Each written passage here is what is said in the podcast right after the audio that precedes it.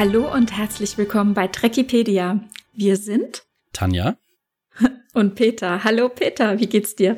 Mir geht's gut. Äh, es ist jetzt Wochenende, also jetzt, wo wir aufnehmen, ist gleich mhm. Wochenende und äh, schlechten Menschen geht's ja sowieso immer gut. Wie geht's dir? Mir geht's auch gut, also wieder gut. Ähm, und äh, ja, mich hat das ein bisschen hingelegt den Monat und deswegen sind wir äh, mit einer etwas anderen Folge als geplant dran. Wir haben uns einem, also uns haben viele HörerInnen Wünsche erreicht mittlerweile, was ihr so mhm. hören wollt. Und wir nehmen uns heute tatsächlich einem dieser Themen an, mm, weil es sich ähm, beim Rechercheumfang etwas kleiner gestaltet hat. Und das passt dann in diesem Monat einfach sehr gut. Ich bin immer gespannt, wie die Folge wird. Mhm. Aber bevor wir verraten, worum es gehen wird, beziehungsweise das haben die HörerInnen ja schon gesehen, denke ich, am Titel. Mhm. Aber äh, vorher, ähm, du hast gesagt, du möchtest nochmal auf die alte, also auf die letzte Folge, unseren Replikator zurückblicken, was wir da so gehört haben oder genau. wie du so empfunden hast. Ja, genau. Also erstmal, es gab Feedback, ähm, nicht nur von unseren Hörerinnen, sondern, also aber erstmal gehe ich auf den ähm, Michael ein der mhm. auf unsere ähm, wie sag mal, Podcast-Seite äh, kommentierte.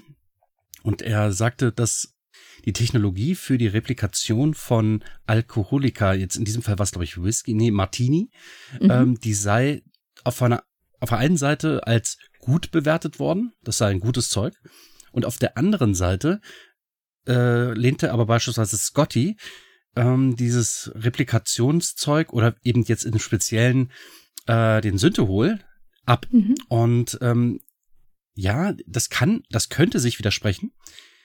Aber ich habe gleich, ähm, ich habe das gelesen und mir fielen gleich sofort einige Ideen ein, warum das nicht zwingend ja ein Problem sein muss oder sich widersprechen muss. Beispielsweise der Sony, der ähm, aus der Vergangenheit, aus den 80er Jahren des ähm, 20. Jahrhunderts auf die Enterprise kommt, also ganz überraschend wieder aufgetaut wird, obwohl er eigentlich schon tot war, der nimmt sich einen Martini aus dem Replikator und sagt, es sei hervorragend.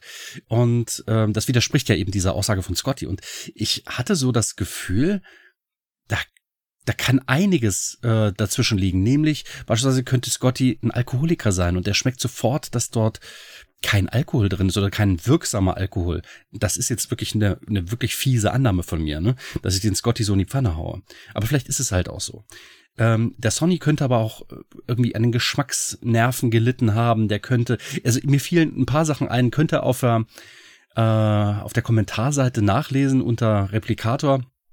Also ich finde, da, da könnte einiges dagegen sprechen. Aber ich finde den Einwand natürlich richtig und vielleicht nimmt nicht jeder sogar ein und dasselbe Getränk genau gleich wahr. Ich beispielsweise mag kein Bier und viele Leute lieben Bier und vielleicht ist es auch einfach nur das, was dazwischen liegt. Wer weiß.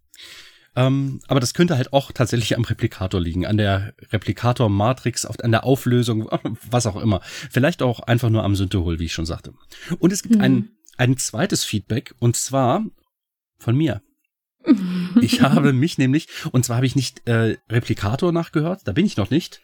Ich habe die Zeit einfach noch nicht gefunden. Ich höre tatsächlich nach, also mit einem gewissen Abstand unsere eigenen Folgen. Ist das narzisstisch? Ist das, bin ich, bin ich zu selbstverliebt? Also ich küsse nicht meinen Oberarm oder so, sondern ich, ich, ich höre nur unsere Folgen. Und ich muss ehrlich sagen, unsere Folge äh, Sternflotte und Föderation, die ist, die ist, ein bisschen schwierig gewesen, muss ich sagen. Ja, das, das wussten wir ja schon ja. von Anfang an, als sie entstanden war, war ich, schon klar, das ist unsere schwache Folge korrekt. bisher. Ich ja. glaube mhm. aber auch, wir waren, oder ich war ein bisschen unausgeschlafen und ich schwafelte nur und das war nicht ah, die so war die unrund. Stärke. Ja, ja, richtig, genau. Aber ich habe über uns selbst, also über mich und dich, habe ich gut abgelacht über das, was wir sagen in äh, beispielsweise Andorianer. Richtig, ja. richtig toll. Mhm. Ähm, auch die Folge, was hatten wir davor gehabt? Ähm, was war das denn? Äh, ich weiß gar nicht mehr. Was hatten wir denn? Was vor den Andorianern? Ja, was hatten wir denn vor den Andorianern gemacht? Aber ich habe es gehört und ich fand's, ich fand's richtig toll. Wir hatten äh, die ähm, Unisex-Alkoven. Ah, schlafen, genau. Genau, mhm. schlafen. Was hab ich gelacht, als ich über dieses Kissen gezetert habe? Also Feedback von von mir an mich. Habt ihr gut gemacht an, an uns. Nein, wir waren komischerweise, also das, das ich, ich bin echt narzisstisch, ne? Ich höre mich selbst und finde es gut. Ich höre mir selbst beim Reden gerne zu. Aber ich muss, ich muss ja auch sagen, wir machen das ja jetzt schon ein paar Monate und mhm. man vergisst ja auch über die Zeit einfach, worüber wir so gesprochen haben. Und wenn man so äh, frisch in einem Thema steht, dann weiß man so viele Dinge. Es ist unglaublich. Aber so ein halbes Jahr später sieht die Sache schon wieder ganz anders aus. Also Irgendwann, bei mir zumindest. Ja. Und zum Beispiel für die Vorbereitung für den Replikator musste ich auch noch mal reinhören, wie war denn das eigentlich mit dem Beam? Dann habe ich mir selbst erklärt, wie der Transporter funktioniert hat. Und ich war wirklich fasziniert. du hörst dir ganz gespannt zu. Das ist toll. Das, oh, interessant. Oh, also, guck also, mal an. das bin ich nur ich. Also wir sind beide wirklich echte Narzissten, wenn wir uns selbst beim Reden zuhören und es gut finden. Naja, gut. Naja, so. es, war, es war auch lustig, ja, muss ja. ich sagen. Ja, es hat mir Spaß gemacht und man merkt es, glaube ich, dass das uns Spaß gemacht hatte. Also herzlichen ich Dank, auch. ich herzlichen Dank an alle unsere HörerInnen, ähm, dass wir äh, so ein tolles Feedback bekommen haben und dass wir so ein bisschen Bestätigung für den Spaß, den wir hier vor dem Mikrofon haben, äh, bekommen. Äh, das gibt uns ein bisschen Bestärkung, dass wir, glaube ich, auf dem richtigen Wege sind. Und ich glaube, man merkt halt auch, dass wir im Laufe der Zeit so ein bisschen lockerer geworden sind. Am Anfang, ich mhm. muss ehrlich sagen, am Anfang bin ich immer so ein bisschen äh, verkniffen gewesen und ich dachte so, ah, jetzt stehen wir in der Öffentlichkeit das gibt sich jetzt mittlerweile. Also ja, ähm, es wird es wird besser. Ja, auf genau. jeden Fall. Bei mir auch. Es du kannst dich noch erinnern, als wir das müssen wir vielleicht irgendwann mal veröffentlichen oh, ja. oder so. Unsere erste Nullnummer, die war so unfassbar schrecklich. Wir haben das, aber zu Ende gemacht. Nein, nein. Ja, ja, wir haben mehrere Nullnummern aufgenommen. In der allerersten hast du wahnsinnig viel gesprochen. Ich dachte, oh Gott, warum redet er so viel? Ja, und dann ja. habe ich mich zurückgehalten. Dann sagtest du nachher, hm, Vielleicht habe ich ein bisschen viel gesprochen und okay, da haben wir es neu aufgenommen, mhm. da waren wir beide so verkniffen und haben genau. quasi, man hört quasi, wie wir den Atem anhalten. Richtig. Und am Ende war dann Aufnahmestopp und dann sagtest du, kannst dich noch erinnern? Ich, ja, ich habe es mir nochmal neulich angehört, ähm, weil ich habe die Aufnahme nicht angehalten, sondern mhm. du fragtest, das war nicht gut. Und ich sagte, das war so schlecht. Ich muss es irgendwann mal, müssen wir es mal einspielen. Also, du, hast, du hattest gesagt, war es für dich auch so schlimm wie für mich? und ich konnte nur noch lachen und musste sagen, ja, es war so unfassbar schlimm. es ist so schrecklich gewesen. Aber oh, gut. Mann. Ich meine, es war Na, auch gut. schlimm. Es war auch schlimm, also zugegeben. Okay. Ich glaube, die Nullnummer, die ihr gehört habt, war Nummer vier oder so. Ja, da ging es. Also, wir, wir sind wir haben irgendwann mal angefangen und das ist wie mit mhm. Fahrradfahren. Man holt sich ja. irgendwann mal ein blutiges Knie. Es ist halt einfach so. Mittlerweile können wir doch einigermaßen frei sprechen und ich glaube, das ist auch ganz gut hörbar. Okay, ja. äh, genug der Selbstbeweihräucherung. Okay. Genau. Jetzt heute Folge 8. Ja, wir Yay. sind schon im achten Monat Podcast schwanger, Krass. sozusagen. ich hab, Wahnsinn. Oh, beides in Bindung. Ja, ja. Ähm, ähm, was haben genau. wir denn genau. heute? Ja, heute haben wir einen Wunsch von Matt auf dem Tisch. Lieben und Gruß. zwar geht es, mh, lieben Gruß in die Schattenredaktion mhm. und speziell an Matt. Äh, heute geht es um Lieutenant Barclay. Und ursprünglich war das ja gar nicht so unser Gedanke, dass wir mhm. sagen, auch einzelne Personen zu betrachten. Und als der Wunsch reinkam, dachte ich so, hm, auf die Idee bin ich gar nicht gekommen. Mhm. Ist, natürlich kann man das auch machen. Es war jetzt nicht so ähm, der erste Gedanke, ne? Aber eigentlich es ist auf jeden Fall etwas, äh, was uns die Recherchearbeit etwas verkürzt hat den Monat, habe ich ja schon gesagt. Mhm. Das war diesmal auch notwendig, sonst hätten wir es gar nicht geschafft. Und ähm, es ist sehr, sehr spannend, muss ich doch sagen. Ja, ich musste mich auch erst mit diesem Gedanken anfreunden. Ich habe so gedacht, naja gut, das wird halt so eine Lückenfüllerfolge. Nee, wir werden sehen. Ich mhm. habe mich an dieses, an diesen Gedanken wirklich angefreundet, dass wir über den Lieutenant Barclay sprechen, denn ich glaube, er gibt deutlich mehr her, als oberflächlich erstmal zu sehen ist. Und ich, ich habe ein ganz klares Gefühl früher gehabt, was ich halt auch nochmal wiedergeben werde. Und in meinen Notizen habe ich mir nur reine Attribute, nur Adjektive aufgeschrieben. Mhm. Und ich glaube, die habe ich jetzt aufgeteilt in so dachte ich früher, oder das ist halt so impulsiv erstmal meine Empfindung gewesen. Und das denke ich heute oder was kann man alles daraus entnehmen? Vielleicht bin ich halt auch einfach noch reifer und sehe es deswegen etwas anders. Ähm, aber generell kann ich sagen, ähm, erstmal hatte ich eine Empfindung und die war, kann ich jetzt schon mal im Vorfeld sagen, ich glaube, einigen ging es so, recht negativ. Mhm. Also es war schon recht ausgeprägt. Ich meine, was er alles tut und so weiter. Und jetzt glaube ich, es etwas anders zu sehen. Aber, okay, wie denkst du denn über ihn? Sehr spannend. Ja, also ich habe ihn halt nur als sehr unsicheren, fahrigen mhm. Typen so im Kopf und ähm, dass ihm immer unfassbar unglaubliche Dinge passieren. Na, und das, äh, da steht er dann halt in so einer Folge in einem Mittelpunkt, in einer Story, wo alle anderen irgendwie nur die Augen verdrehen und am Ende hat er dann halt tatsächlich irgendwie dieses absonderliche Problem. Wir hatten uns in der Bewegt-Folge auch schon ein bisschen mit ihm beschäftigt, mhm. denn da hat er ja Todesangst beim Beamen. Korrekt, und ja. äh, hat ja tatsächlich auch Gründe letzten Endes. Also es ist ja tatsächlich was im Transporterstrahl oder im Materiestrahlstrom. Okay. Ja. Mhm. Aber ich glaube nicht, dass diese Phobie direkt mit dem eigentlichen Problem, was in dieser Folge nee, betrachtet wurde, nee, irgendwie zusammenhängt. Stimmt. Ja, ja, die, ja genau. War, das war unabhängig voneinander. Genau, ja. Aber ihn jetzt nochmal so zu betrachten, also konkret habe ich mir halt die Folgen angeguckt. Also er kommt tatsächlich, was hast du denn gedacht? Also wusstest du vorher, in wie viel TNG-Folgen er vorkommt? Also so vom Gefühl waren das, glaube ich, sieben oder acht. Nee, mhm, also, TNG, glaube ich, vier. Oder fünf, fünf Stück. Fünf, ja, genau. genau. Also er kommt fünfmal in TNG vor, wird aber auch noch ein paar Mal mehr erwähnt, einfach wenn er auch nicht dabei ist. Dann äh, sehen wir ihn sechsmal in Voyager, also noch mehr als in seiner Ursprungsserie. Und dann hat er auch noch einen Auftritt in First Contact. Mhm. In Voyager, also da, ich, das habe ich nicht auf dem Schirm gehabt, dass er tatsächlich so häufig, oder ich weiß nicht, ob da mhm. in, inwiefern, ich kann, kann mich nicht mehr dran erinnern, inwiefern er da eine zentrale Rolle diesen Folgen spielt oder ob er halt wirklich nur so ein so ein Beiwerk war. Das, das naja, da ist das schon, ist das schon ganz wichtig. Also ich glaube, mhm. äh, wir gehen die Folgen auch einfach mal so ein bisschen okay. durch, ähm, weil ich ganz auch spannend finde, äh, wie er da so agiert, auftritt, wahrgenommen wird, wie man ihm begegnet. Und dann gibt es auch noch Erwähnungen in Voyager-Folgen, wo er nicht dabei ist, beziehungsweise ähm, DS9 und äh, Enterprise und dann Enterprise dann am Ende auch noch mal so ach, die unsägliche Geschichte, äh, wo ganz am Ende ja dann auch Troy und Riker auftauchen mhm. und das dann noch so der ein bisschen das Augenzwinkern der Running Gag vielleicht, dass Diana sich dann sputen muss, weil sie hat ja noch einen Termin mit Barclay. So, ja, also stimmt, er liegt ja, ja auch regelmäßig auf ihrer Couch, ne? Äh, ja, genau, so rum. Und ähm, genau, aber wer ist das denn? Also wir haben hier Reginald Anicott Barclay der Dritte, mhm. kurz auch Reg genannt. Er ist Systemdiagnoseingenieur, geboren 2340. Ähm, auch zum Namen, mhm. ganz kleinen Blick zum Namen. Der Name ist nicht ganz vollständig. Denn zwischenzeitlich bekommt er ja noch einen weiteren Namen. Ich glaube, wir kommen in, in der Folge dann dazu, ne? Mm, ja. ja. Äh, ich finde das ehrlich gesagt so ein bisschen schlimm. Ja, ich auch. Jetzt ja. mittlerweile schon. Damals konnte ich, glaube ich, herzlich drüber lachen. Also, wenn ich mich recht erinnere.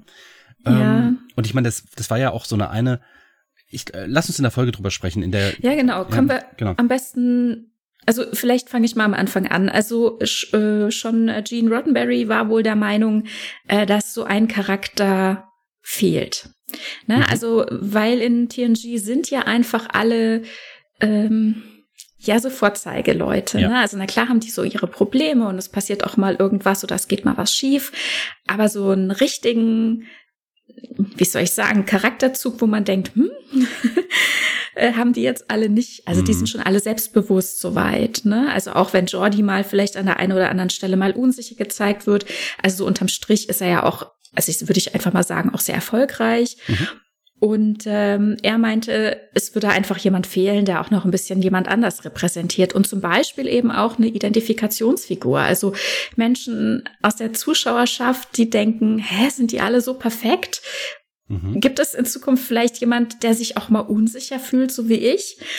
Und mhm. dementsprechend wurde dann äh, an der Figur des Barclay gearbeitet. Und ähm, zum Schauspieler muss man vielleicht noch sagen, also Dwight Schulz, äh, kennen ja sicherlich auch viele aus mm. dem mhm. A-Team, yeah. der ähm, selbst auch Star Trek-Fan ist also auch war damals mhm. und ähm, viele Rollen auch gespielt hat, wo er Kontakt hatte mit Star Trek Schauspielern, unter anderem dann zum Beispiel auch mit Whoopi Goldberg und sie angesprochen hat, äh, wie das denn wäre, mit Patrick Stewart zu drehen und sie meinte, ah, oh, du musst unbedingt auch mal in diese Show kommen, es ist äh, toll, komm du auch rein. Und er muss wohl auch mit Rick Berman gesprochen haben oder hatte dort irgendwie hinterlassen, dass er Fan ist und dass er auch gern mal dabei sein will. Und aber wohl spätestens nachdem Goldberg, weil die hatte ja auch das gleiche Problem, ne? die mhm. hatte ja schon von Anfang an gesagt, dass sie da mitspielen will, als die Ankündigung kam. Und man hatte das nicht so ernst genommen. Ne? Und dann lief die erste Staffel und sie war entsetzt, dass man das nicht bedacht hatte, dass sie gerne dabei wäre. Und dann hat man sie in der zweiten Staffel ja erst dazu geholt, nachdem klar war, die meinte das ernst. Das war kein Witz. Da hat niemand irgendwie eine Nachricht hinterlassen, die, die gefaked war oder so. Das war ernst gemeint. Und dann hat man ja in der zweiten Staffel das Zehn vorne etabliert etabliert. Und ähm, genau, und dann hat man ihn hier eben für diese Rolle gecastet. Und ähm, wir haben ja schon gesagt, er ist eher so dieser schüchterne oder unsichere Typ. Mhm. Und da könnte man ja meinen, vielleicht auch so ein bisschen der durchgeknallte Murdoch-Typ, also so wie seine Rolle beim A-Team. Oh, aber nicht. Dwight Schulz äh, meinte dann, also das dachte er wohl am Anfang auch, aber tatsächlich ist Barkley ihm ja näher, als Murdoch ihm näher mhm. ist. Das ist auch ganz interessant, ja. Ich habe neulich, äh, mhm. entschuldige, ich habe neulich eine A-Team-Folge gesehen und ich war ein wenig, naja, ich, wie soll ich sagen, beschämt. Okay. Wie, ah, wie billig dieser Murdoch in einigen Folgen aufgezogen wurde. Der ist echt, naja, ich meine, er ist ja dann gespielter Trottel. Also der ist ja kein mhm. Trottel. Ne? Er ist ja da auch ein super intelligenter Typ, der sich einfach nur dumm oder, naja, so ein bisschen psychotisch zeigt. Mhm. Ähm, hier in Star Trek, Barclay, ist er ganz anders. Ne? Er ist nicht äh, manisch die ganze Zeit und, und gut mhm. gelaunt, sondern nee, das wenn gar überhaupt, nicht. wenn überhaupt Ja. eher das andere Spektrum, ne? also die andere Ja, Seite des ja. Spektrums. Genau. Und ähm, ich fand hier fand ich ihn, also den den Dwight Schulz, viel besser. Also das heißt, Mhm. ich mochte Murdoch beim A-Team, aber Mhm. Den den Barclay fand ich viel viel viel menschlicher. Das Mhm. A-Team ist ja auch ganz schön weit hergeholt. Aber ich meine, gut, wir sind hier in einer Sci-Fi-Serie und äh, auch das ist alles weit hergeholt. Aber dort, äh, wie du auch schon gerade sagtest, dass Roddenberry sagte, er möchte jemanden haben, der glaubwürdig ist. Und genau Mhm. das habe ich am Anfang noch nicht so wahrgenommen. Also früher. Mhm. Früher habe ich ihn als einfach nur so ein so einen unsympathischen Störer wahrgenommen. Der, Mhm. der ist unzuverlässig. Stimmt. Ne? Er, Stimmt, ja. also Mhm. der ist unzuverlässig. Ich habe, ich wollte, ich wünschte mir ja dieses perfekte ähm. Raumschiff-Team und das, das juckte mich einfach, ihn da zu haben und ich wollte ihn wegkratzen. Es- Das stimmt, ging ja, nicht, das, ne? also stimmt, das, also er fiel mir da, also ich meine, da war ich halt auch noch echt jung, Mhm. ne? Ähm, der fiel mir da auch echt auf, ne? Da fragt man sich irgendwie dann so, was ist mit dem? Warum, warum fügt er sich nicht ein? Genau. Also, also im, im Sinne von, wieso kann der nicht ähm, sich da so einfügen, ne? Wie alle anderen offenbar auch, ne? Ja. Oder Also einfach, warum, warum passt das nicht? Warum ist das quasi das Puzzleteil, das quer Mhm. liegt? Was ist da los? Ja, oder so, ne? auch dieser Abstand zwischen dem, was er auf dem Holodeck auslebt Mhm. und wie er sich im echten Leben in seinem Dienst zeigt. Und das ist Ja. so diametral gegenüberstehend, ja. dass, dass ich mir gedacht habe, Mensch, sag doch wenigstens ein bisschen was. Sag doch, nein, ich Ja. bin nicht einverstanden im richtigen Ja. Leben. Oder halte dich doch Denn mal. er kann es. Ja. Ja, wir sehen das auf dem Holodeck und das ist und das hat mich auch immer irritiert. Ähm, also ich meine, wir wir sind ja nur Zuschauende, ne? wir wissen Mhm. äh, jetzt nichts über, also ich zumindest nichts über irgendwelche äh, psychologischen Hintergründe oder irgendwelche Möglichkeiten, wie man das äh, beschreiben könnte. Wir können jetzt einfach nur unsere Zuschauersicht äh, sagen.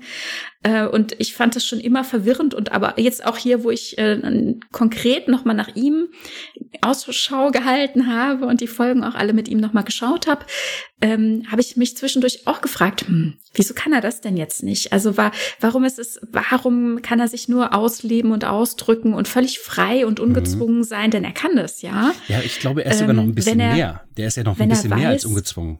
Entschuldigung. das dann auch, ja. Wenn er weiß, dass die Personen nicht real sind. Ne? Mhm.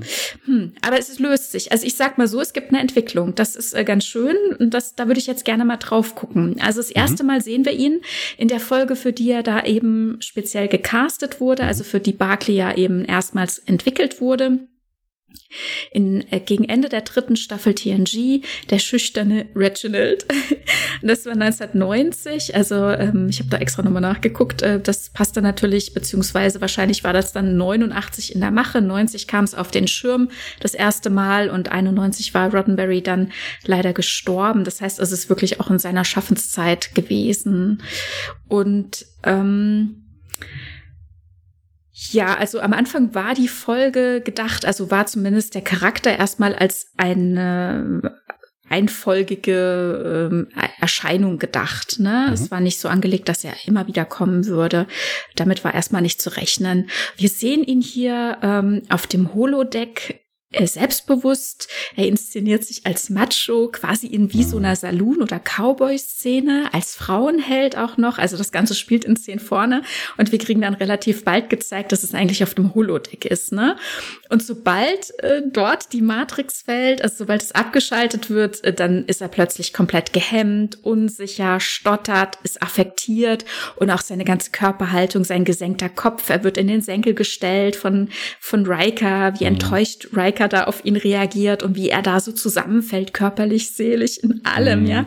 Es sind so große Unterschiede und das von jetzt auf gleich, wo ich dann dachte, wow, wie krass, ne?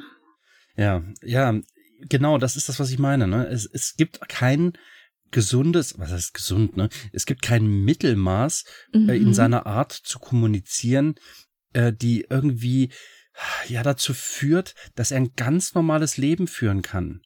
Ja. Ich, das, das störte mich doch immens, dass er es nicht hinkriegte, einfach nur zu sagen, was er denkt. Und er sagt, yes, sir und, und hält den mhm. Kopf gesenkt und, und ja. ich meine, aber auf der anderen Seite, ne, Riker zeigt sich ja als, als, ja, echt hartes Arschloch. Ja, also ich muss, ich muss auch sagen, ja. Also wir sehen hier ähm, Jordi schon von Anfang an, der schwer genervt ist. Also Barclay kommt hier zu spät. Er sagt zu Riker, boah, ich weiß nicht, was ich mit dem noch machen soll. Ähm, mit dem kann man einfach überhaupt nicht arbeiten. Der ist unmotiviert, der macht nichts, was man ihm aufträgt äh, klüngelt sich hier so durch die, durch die Aufgaben, kommt immer zu spät. Ich mhm. bin mit meinem Latein am Ende hilf mir. Ne? Also hier geht's den Dienstweg nach oben. Ne? Jordi ist der Vorgesetzte von Barclay, Riker ist der Vorgesetzte von Jordi. Mhm. Und äh, beide sind hier mega negativ gegenüber Barclay und er hat, äh, er tritt halt auch schon so äh, gedupscht auf mhm. und kriegt dann auch noch einen obendrauf. Was ich noch ganz kurz äh, hinzufügen will, ist, äh, wir sehen ihn hier, hier als äh, Lieutenant Junior Grade. Mhm. Und ich habe schon gesagt, er ist 40 geboren. Wir befinden uns hier in der dritten Staffel im Jahr 66. Das heißt, er ist 26. Aber in Wahrheit ist Dwight Schulz halt schon 43, meine ich. Mhm. Und äh, das ist schon ein erheblicher Unterschied, wo ich dann auch immer mal so dachte, hm, wie alt ist denn der? Und ja. als ich das jetzt gesehen habe, dass er eigentlich einen 26-Jährigen spielen soll, dachte ich auch, wow, okay, ja. das ist dann vielleicht auch noch mal eher zu glauben, als diesen 43-jährigen Mann, äh, Mann dabei zu sehen. Das, ne? das, das, ist mir nicht klar gewesen zu dem Zeitpunkt. Mhm. Ne? Also ich habe nicht gedacht, dass der so eine junge Person spielen soll. Und, ich, und genau mhm. aus diesem Hintergrund dachte, also nahm ich halt wirklich an. Das wird das wird ja auch nicht thematisiert. Es ist ja auch nicht, wird ja nicht gesagt von wegen, na, Sie überlegen Sie mal, ähm, ne, wie Ihre Karriere verlaufen soll oder irgendwie, ähm, naja, der entwickelt sich noch, der ist ja noch so jung oder so. Das mhm. wird ja nicht thematisiert. Das ja. heißt, wir sehen hier jemand, der halt äh, irgendwie sich so darstellt, wie man ihn eben aufnimmt und denkt dann eben vielleicht ja auch über den Rang nach und denkt, aha, okay, der ist Lieutenant Junior Grade, der hat es halt vielleicht jetzt auch noch nicht so weit gebracht, ne, in dem Alter. Wir kennen ja in einer späteren Folge, oder ist es eine, nee, ja doch, eine spätere Folge, ja dann zum Beispiel auch eine durch Q Picard ähm, vorgezeigte alternative ähm, Realität oder wie Picards Lebensweg gelaufen wäre, wenn er sich an bestimmten Stellen seines Lebens eben komplett anders verhalten hätte. Und da geht es dann so weit, dass ein Picard dann eben auch mit einem entsprechend niederen Rang auf der Enterprise dient, ne? Und äh, zu Riker sagt, wie sind denn meine Chancen des Aufstiegs? Und Riker auch so ein bisschen von oben herab mhm. und sagt so, hä, Sie? Überlegen Sie mal, wo Sie stehen und wie Sie sich geben und welche Ambitionen Sie zeigen, ne? Mhm. Und äh, dann denkt man hier, ähm, Barclay ist halt vielleicht auch einfach jemand, der, ähm, der nicht den Karriereweg beschreitet. Ne? Mhm. Ne? Jetzt, wo du es sagst, wie sich äh, Riker gibt, da fällt mir Cerritos äh, Jack Ransom ein, Commander Ransom, mhm. der sich ja auch suggeriert. Und ich glaube, er ist an ihm angelehnt. Ja. An, an dieser Situation, ne? Ja. Weil er sich wirklich so ja, wie ein Arschloch gibt, ne? Der ist halt wirklich selbstverliebt und weiß, was er kann und will und, und rückt keinen Zentimeter von seiner Position ab. Und ich glaube, das ist Barkley, also das ist das, was Barkley wahrnimmt in dem Moment. Ich, ja. egal was ich tue, ich kann es keinem recht machen, also mhm, äh, mhm. werfe ich die Flinte ins Korn. Es hat keinen Sinn, so ungefähr fühlt es sich ab und zu ja. an. Ne? Also, aber auf der anderen Seite, diese Situation mit Riker fühlte sich also da fühlte sich Riker unan also für mich unangenehm an. Mhm. Ich mochte, ja, ich mochte für ihn mich nicht. auch. Ja? Ich mochte, ich mochte Jordi und Riker hier auch nicht. Und dann gehen Mhm. sie auch noch geschlossen zu Picard und sagen, ne, sie gehen dann den Dienstweg Mhm. noch mal nach oben und sagen, also der macht alle nervös, mit dem kann man nicht arbeiten. Mhm. Wir dachten nicht, oder Jordi sagt, ich dachte nicht, dass mir das mal mit jemandem passiert, aber das kann ich, ich kann nicht mit dem arbeiten. Und Riker stellt hier konkret einen Versetzungsantrag. Und Picard sagt, das ist aber gar nicht üblich, dass Mhm. hier jemand die Leistungsanforderungen nicht erfüllt. Ähm, so, so machen wir das hier nicht. Wir haben den empfohlen bekommen, den haben wir hier von der Zukov übernommen und Captain Mhm. Gleason hat noch in den höchsten Tönen von ihm gesprochen und dann sagt Riker, hm, ja gut, aber der wusste auch, dass wir einen Systemdiagnostiker brauchen und äh, vielleicht war das ja auch Taktik. Ne? Mhm. Vielleicht wollte der den ja loswerden. Das Genau. erinnert mich übrigens auch an Wegloben. diese Cerritos, Ja, ja, also an genau. Lower Decks. Ne? Richtig, absolut. Und, ähm, und Picard äh, hält hier aber ähm, zu Barclay, also er ist Fürsprecher und sagt, na Moment, Moment, also hier psychologische Akte, okay, Riker erzählt hier noch ein bisschen was, der sich halt immer absondern würde und so, und das wäre ja auffällig, dass der schon immer so drauf ist. Und Picard sagt, na, dann müssen wir dem eben helfen. Wir schieben hier niemand einfach so ab. So Mhm. sind wir nicht, ne? Dann müssen wir ihm eben helfen, dass er seinen Teil, das finde ich eben auch ganz interessante Aspekte, die wir bestimmt in einer anderen Folge auch nochmal aufnehmen müssen, Mhm. dass er seinen Teil dazu beiträgt, dass er sich als Teil des Teams fühlt. Und konkret gibt er Jordi, das ist auch schon interessant oder vielleicht auch heftig, Fast den. Auftrag, Fast ein Befehl. Er, er ist kurz davor zu sagen, ja, ja, I order you. Ne? machen Sie ihn zu Ihrem Freund. Mhm. Äh, überwinden Sie die persönlichen Ressentiments. Ne? Interessant, ne? Also Picard gibt hier quasi Order, dass man sich ihm annimmt. Und dann geht ähm, Jordi los und man sieht, wie er sich deutlich ein bisschen was abbrechen muss, um äh, einfühlsam zu sein, um äh, zu sagen, ach, das wird schon, machen Sie mal, weil eben gerade eine Aufgabe, die Barclay erfüllen sollte, halt mächtig schief gelaufen ist. Und ich fand auch, wie sie, also er musste so ein ähm, Antigraphen, das ist so ein schwebendes, Mhm. äh, eine, ein schwebender Lastenwagen So ein quasi. Palettenwagen, ja. Hm? Mhm. Reparieren und da stehen natürlich dann auch noch Behälter drauf mit hochgefährlichem Inhalt und ich dachte, oh, jetzt lasst ihr dieses Ding, wo man nicht weiß, ob es funktioniert, einfach mal ganz hoch schweben und guckt zu, wie der Behälter runterfällt. Das fand ich auch ganz schön, auch wiederum affektiert und, und so hochnäsig, ne, wie sie Mhm. dann auch immer alle gleich dann die Augen verdrehen. Ah, der Barkley hat ja schon wieder was nicht hinbekommen. Und äh, es kommt ja dann später auch raus, damit war auch überhaupt nicht zu rechnen. Also Barclay ist ja überhaupt nicht schuld. Das war die super Sonderausnahme, die hier eingetreten ist. Mhm. Eine, eine äh, kosmische äh, Dummheit, also eine, eine Alien-Begebenheit hat sich hier mal wieder zugetragen. Also Mhm. der hat wirklich so richtig Pech? In den Mist gegriffen, ja. Mhm. Und, ähm, und alle gehen aber eh schon davon aus, dass er es ja sowieso nicht schafft, Ja. ne? Ja, ich meine, das ist halt so, die anderen haben das gelernt, dass er nicht derjenige ist, der immer siegt. Ähm, so einen Menschen setzt du dann gerne mal als Trainer auf die Ersatzbank. Hm. Auf der anderen Seite fühlte sich das nicht gut an. Das ist nicht Ja. das Team, wie ich es kenne dort auf ja, dem Schiff. Ja, ja, das fand ich auch sehr äh, bestürzend irgendwie. Ja. Ja. Und dann kommt auch noch raus, dass Wesley, das ist ja das, was du vorhin schon angedeutet hast, für ihn einen äh, Spitznamen hat. Er nennt ihn Brokkoli.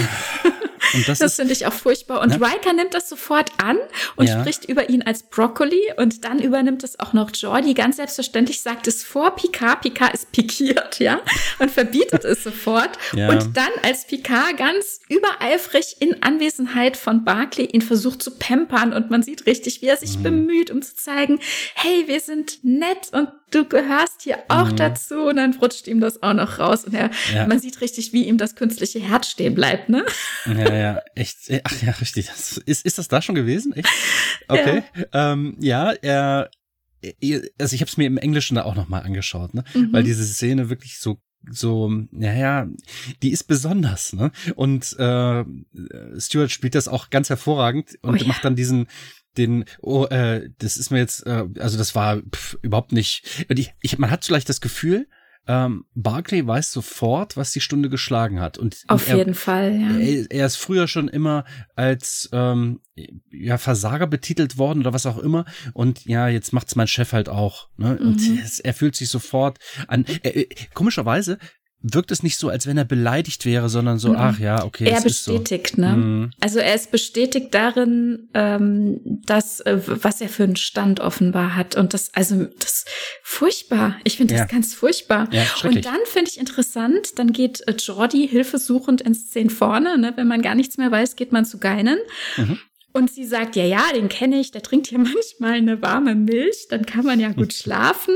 Der redet ja kaum mit jemand, aber was ich weiß, der hat eine sehr starke Fantasie. Und er sagt, hä, mhm. woher weißt du das? Und dann kommt halt wieder die mystische Geine, die sagt, ich weiß das. Ja, mhm. und ähm, also finde ich eben auch sehr schön, weil ich hatte ja gesagt, dass äh, Whoopi Goldberg ja auch mit äh, irgendwie dran beteiligt war, ihn zu bestärken oder vielleicht auch für ihn eben die Rolle klar zu machen. Mhm. Und also Dwight Schulz und dass sie dann halt in seiner Folge auftaucht, ist auch einfach schön. Ne? Mhm, genau. Und dann erzählt sie ihm und da hält sie quasi, finde ich schon, also den ganzen Arschgeigen, also hier dann halt ins Gesicht äh, konkret Jordi den Spiegel vor und sagt, na ja, ähm, also wenn man halt jemand nicht leiden kann, dann kann es halt auch sein, dass man das quasi ja hervorruft, ne? Dass dann mhm. jemand auch dann immer so komisch ist. Das ist ja dann quasi, also ich sage das nicht so, aber es ist ja quasi auch wie ein Teufelskreis, ne?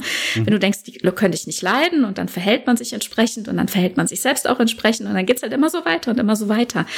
Und also es ist quasi die logische Folge, dass das halt alles so kommt. Ne? Und wenn man sich aber mal ein bisschen anders benehmen würde, und das würden wir ja sowieso auch erwarten, ne? haben wir ja schon gesagt, wir sind mhm. ein bisschen hier enttäuscht an der Stelle, dann wäre das vielleicht anders. Also sie erzählt hier von ihrem On Onkel, ähm, der halt äh, total tollen Humor gehabt hätte, aber in Wahrheit, also das wusste halt quasi niemand, weil alle halt nur sagten, das ist so ein komischer Sonderling und keiner wollte sich mit ihm abgeben. Und sie mhm. hat sich aber mit ihm abgegeben und hat deswegen seine, seine ähm, Lust lustigen und besonderen Seiten sehr schätzen und kennengelernt überhaupt. Ne? Und wenn man sich nicht äh, jemanden zuwendet, dann kann man ihn ja auch gar nicht kennenlernen. Und das ist dann schon ein Stück weit für Jordi ausschlaggebend, sich nicht nur so, hm, wie soll ich sagen, ähm, gezwungen, freundlich zu geben, sondern sich dann tatsächlich für ihn zu interessieren. Und Barclay hat ja aber hier auch ein ganz besonderes Problem. Was sehen wir denn hier in der Folge?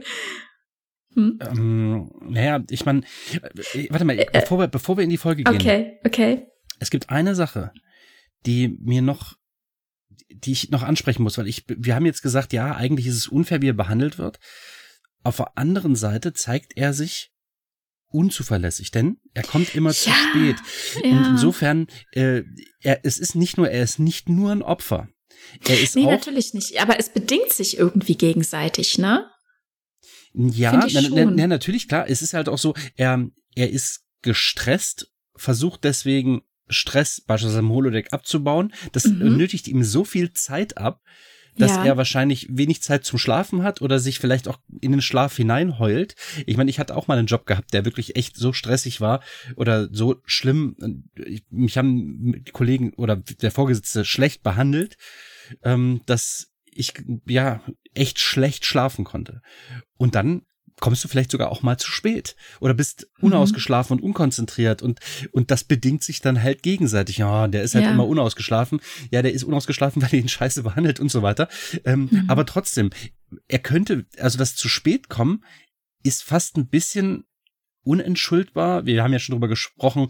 Eigentlich braucht man nicht allzu viel Zeit. Vielleicht sind die Klamotten selbst reinigen oder was auch immer. Ich glaube, in dieser Zeit braucht man halt nicht mehr viele Stunden oder Minuten, um sein, sein, ja, sein eigenes Leben äh, ja, abzuhaken, sich zu reinigen und so weiter. Und dann kann man auch rechtzeitig zu dem Dienst, zu dieser bestellten Uhrzeit, zu diesem zu diesem Termin erscheinen. Ja, und das ist natürlich, also gerade wenn wir sehen, dass er viel Zeit auf dem Holodeck verbringt, er könnte ja auch einfach das so programmieren, dass es um einer bestimmten Uhrzeit dann mal klingelt oder einfach ausgeht. Mhm. Und er mhm. weiß, ach, ich muss ja in einer zehn Minuten beim Dienst sein oder so. Aber er lässt es dann halt auch einfach laufen, ne? Sehr mhm. unbedarft, irgendwie so sich verlierend in seinen Fantasien. Ja, aber, aber das, das wiederum verstehe ich an, an seiner Stelle nicht. Ich würde dann halt wirklich sagen, okay, es ist scheiße, jetzt muss ich wirklich noch mehr Gas geben. Ich, mhm. ich weiß, das geht nicht immer, ne? Und das ist halt, das ist auch äh, dumm von mir gesagt, ne? Ich bin halt nicht an seiner Stelle, aber ähm, ich hätte dann gesagt, okay, jetzt muss ich mir wirklich den Arsch aufreißen. Jetzt, jetzt kam jemand und äh, auch von diesen ganzen Arschloch-Vorgesetzten, entschuldigt meine Wortwahl, äh, aber von diesen ganzen Vorgesetzten, die ihn Brokkoli nannten, ist Jordi noch einer, der am wenigsten schlimm ist. Und er gibt sich Mühe, auch wenn das vom, vom, von Picard angeordnet war, ja. finde ich, gibt er sich schon tatsächlich Mühe, ein, ein Freund zu sein. Ja. Jetzt. Er, ja, okay. er geht zu ihm aufs Holodeck und sieht, was der da alles treibt. Denn der hat ja Leute nachgebildet, die mit ihm arbeiten. Ja. Zum Beispiel auch ähm, Picard und Riker und also und äh, Wesley und, und ich weiß Diana nicht, und, und ich weiß nicht, was, was schlimmer ist. Ne? Ich weiß nicht, was ja. schlimmer ist, dass er es tut oder dass er ertappt wird. Ja, ich weiß es auch nicht. Aber ja. das Schlimme dabei ist ja, Jordi kann das ja auch schon verstehen, was man mhm. auf dem Holodeck so alles treiben kann, denn er sagt, er hat, also er hat dafür Verständnis, ne, was auf dem Holodeck passiert, bleibt auf dem Holodeck. ich ich habe gerade ich habe gerade so ein Bild, also wenn du wenn du irgendwie so äh, wenn du spezielle sexuelle Vorlieben hast, du du hast ja die Kleidung zieht man sich ja vorher an und dann stell dir mal vor, da geht einer so in den Gang entlang so mit, so so, so ganz so, so ganz in Leder mit so einer Maske vorne Reißverschluss zu. Und, und einer geht vorbei und der klatscht noch so mit der Peitsche auf die Hand und sagt, Guten Abend. Und, und, geht, dann, und geht dann aufs Holodeck. So wird es uns ja häufig gezeigt, dass man, dass man äh, sich, sich fürs Holodeck schon kleidet. Und ähm, und ja, aber ich glaube, die würden sich dann vor Ort umziehen, oder? ich weiß es nicht, aber wie cool, ja, stimmt. Ja, aber das genau, also, mir gerade spontan. Ja, ja, ja. Also sie sind ja das jetzt äh, äh, züchtig, ne? Mhm, also genau. sie zeigen uns da ja nicht wirklich äh, Dinge, aber also Jordi hat sich ja zumindest auf dem Holodeck mal verliebt, sagt er. Und was da passiert, das ist halt, das ist halt dort und das ist Privatsache, da hat er Verständnis für. Mhm. Und ähm, Barclay sagt, also vor allem hat er besonders immer Angst vor, vor Jordi gehabt, ne? Also so viel zum Thema, dass der, dass der sich jetzt ja wenigstens auf ihn einlässt und da sich einfühlt, ne? Jetzt macht er das. Vorher war er der ekligste Vorgesetzte, den Barclay sich vorstellen kann. Ja, ne? das stimmt. Also natürlich, ne, ist es halt dann auch wieder die Wahrnehmung von Barclay, äh, beziehungsweise eben ja auch ne, eine gewisse Gegenseitigkeit, haben wir ja schon eben gesagt. Ne? Mhm. Ne? Jordi nennt Barclay halt einfach sehr schüchtern. Ne? Und, und Barclay sagt dann aus seiner Sicht, na, ich habe ständig Angst, dass ich was vergesse, dass ich Namen vergesse. Mhm. Ich äh, bin irgendwo, ich habe sogar was vorbereitet, was ich sagen könnte, aber dann kann ich irgendwie mit niemandem reden und schafft es dann nicht so. Ne? Und Affe im Holodeck, haben wir aber schon gesagt, ist ja komplett befreit. Ne? Genau. Da, da dreht er ja sogar rund. Also da macht er ja sogar alles Mögliche. Genau, das, was ich früher wahrnahm, war, also das habe ich mir halt auch als Adjektiv, also im Prinzip als kurzer Satz aufgeschrieben, unfähig zu kommunizieren. Mhm. Das stimmt ja auch nur eingeschränkt, wie du gerade sagtest. Mhm. Auf dem Holodeck lebt er alles aus und ist dort James Bond. In der in Szenen vorne, im simulierten Szenen vorne. Dort bestellt er sich einen Drink, dort wirkt er Riker und Riker gibt nach. Ich meine, gut, das ist so pro programmiert und das ja. ist halt wirklich schon, das ist zum Teil, und das habe ich mir auch aufgeschrieben, größenwahnsinnig. Ja, ne? ja. Denn das ist vielleicht ein bisschen mehr als normal, mhm. denn seinen Vorgesetzten zu würgen, äh, gut nochmal, das ist eine Fantasie, ne? das ist ein Spiel, was er da spielt. Ja. Aber das ist schon ganz schön abgehoben. Und dass er dann mit Diana flirtet, okay. Er ist halt in, in sie verschossen oder beziehungsweise ist sie die am wenigsten schlimme Person auf dem Schiff für ihn. Möglicherweise. Aber das ist schon alles fast ein bisschen, also das, das sind simulierte Figuren, aber es ist definitiv drastisch übergriffig, was er tut. Und das mhm. kommt nicht gut an. Und wenn er dann, wenn wir dann Post-Privacy sind und die Leute spazieren da rein und du stehst da in deinem Lackmantel es da. Es ist nicht abgeschlossen. Ja, was ist furchtbar. denn da los? Also, ach, ja, ja, und, und dann gehen sie ja tatsächlich zu dritt auch noch mal hin, als er dann wieder ähm, zu spät kommt und ähm, Riker platzt jetzt wirklich der Kragen, weil Jordi wollte ja noch nett sein und sagen, ich hol ihn. Und der sagt, nee, nee, ich gehe schon. Und dann sagt Jordi, äh, Künstler, vielleicht sollten wir mitgehen. Mhm. ne, also sonst hätte, hätte Riker da wahrscheinlich gewütet. Also sind Möglich. sie mitgegangen und äh, ja, und also, aber natürlich ist äh, Treu auch nicht begeistert, ne? zumindest spätestens als sie sich selbst sieht. Und auch interessant finde ich, das ist auch nochmal was für eine spätere Folge, dass Riker sagt, das geht doch hier voll gegen die Vorschriften, du mhm. kannst doch hier nicht Leute vom Schiff irgendwie, äh, das geht doch nicht so. Und dann sagt äh, Jodie, also, also streng genommen geht das gegen keine Vorschrift. Oh, dann muss es die geben. Mhm. ne? Also. Ja. Hm. Ach, das ist, äh, das sind schwierige Verhältnisse. Insbesondere, weil wir Mhm. vorher Charaktere haben, die wir so nach und nach zu sogar lieben gelernt haben. Ne? Es, es gibt dann Ja. einige Charaktere, da sage ich, oh, ich wäre gern diese Person und dann siehst du die plötzlich und da habe ich immer so diesen Eindruck, diese Folgen sind zum Teil aus der Sicht dieser Person geschrieben. Weißt du, was ich Mhm. meine? Es gibt ja in, auch in Ja. anderen Serien gibt es so Folgen, die plötzlich oder auch innerhalb der Folge ähm, so eine so eine ganz andere Sicht einnimmt. Das kann richtig lustig sein, aber in diesem Fall ist es halt wirklich ja eher, eher Leiden, was wir wahrnehmen und und wir spüren diese zuvor sehr positiven Charaktere als zum Teil bedrückend und übergriffig, ne? Der Riker, Ja, der ja. halt wirklich sagt, was willst du denn, ne? Auch Picard gegenüber in dieser einen Folge, die du gerade vorhin nanntest, ne? Und hier sehen wir dann halt vielleicht einfach noch mehr Barclays Sicht, ne, als, äh, als eben, also ne, Mhm. Genau. es geht immer so ein, also nicht die komplette Perspektive, aber so ein, so ein Stück weit mehr an ihm dran, Mhm, ne? Genau, so 20 Prozent näher an ihm als an den Mhm. anderen.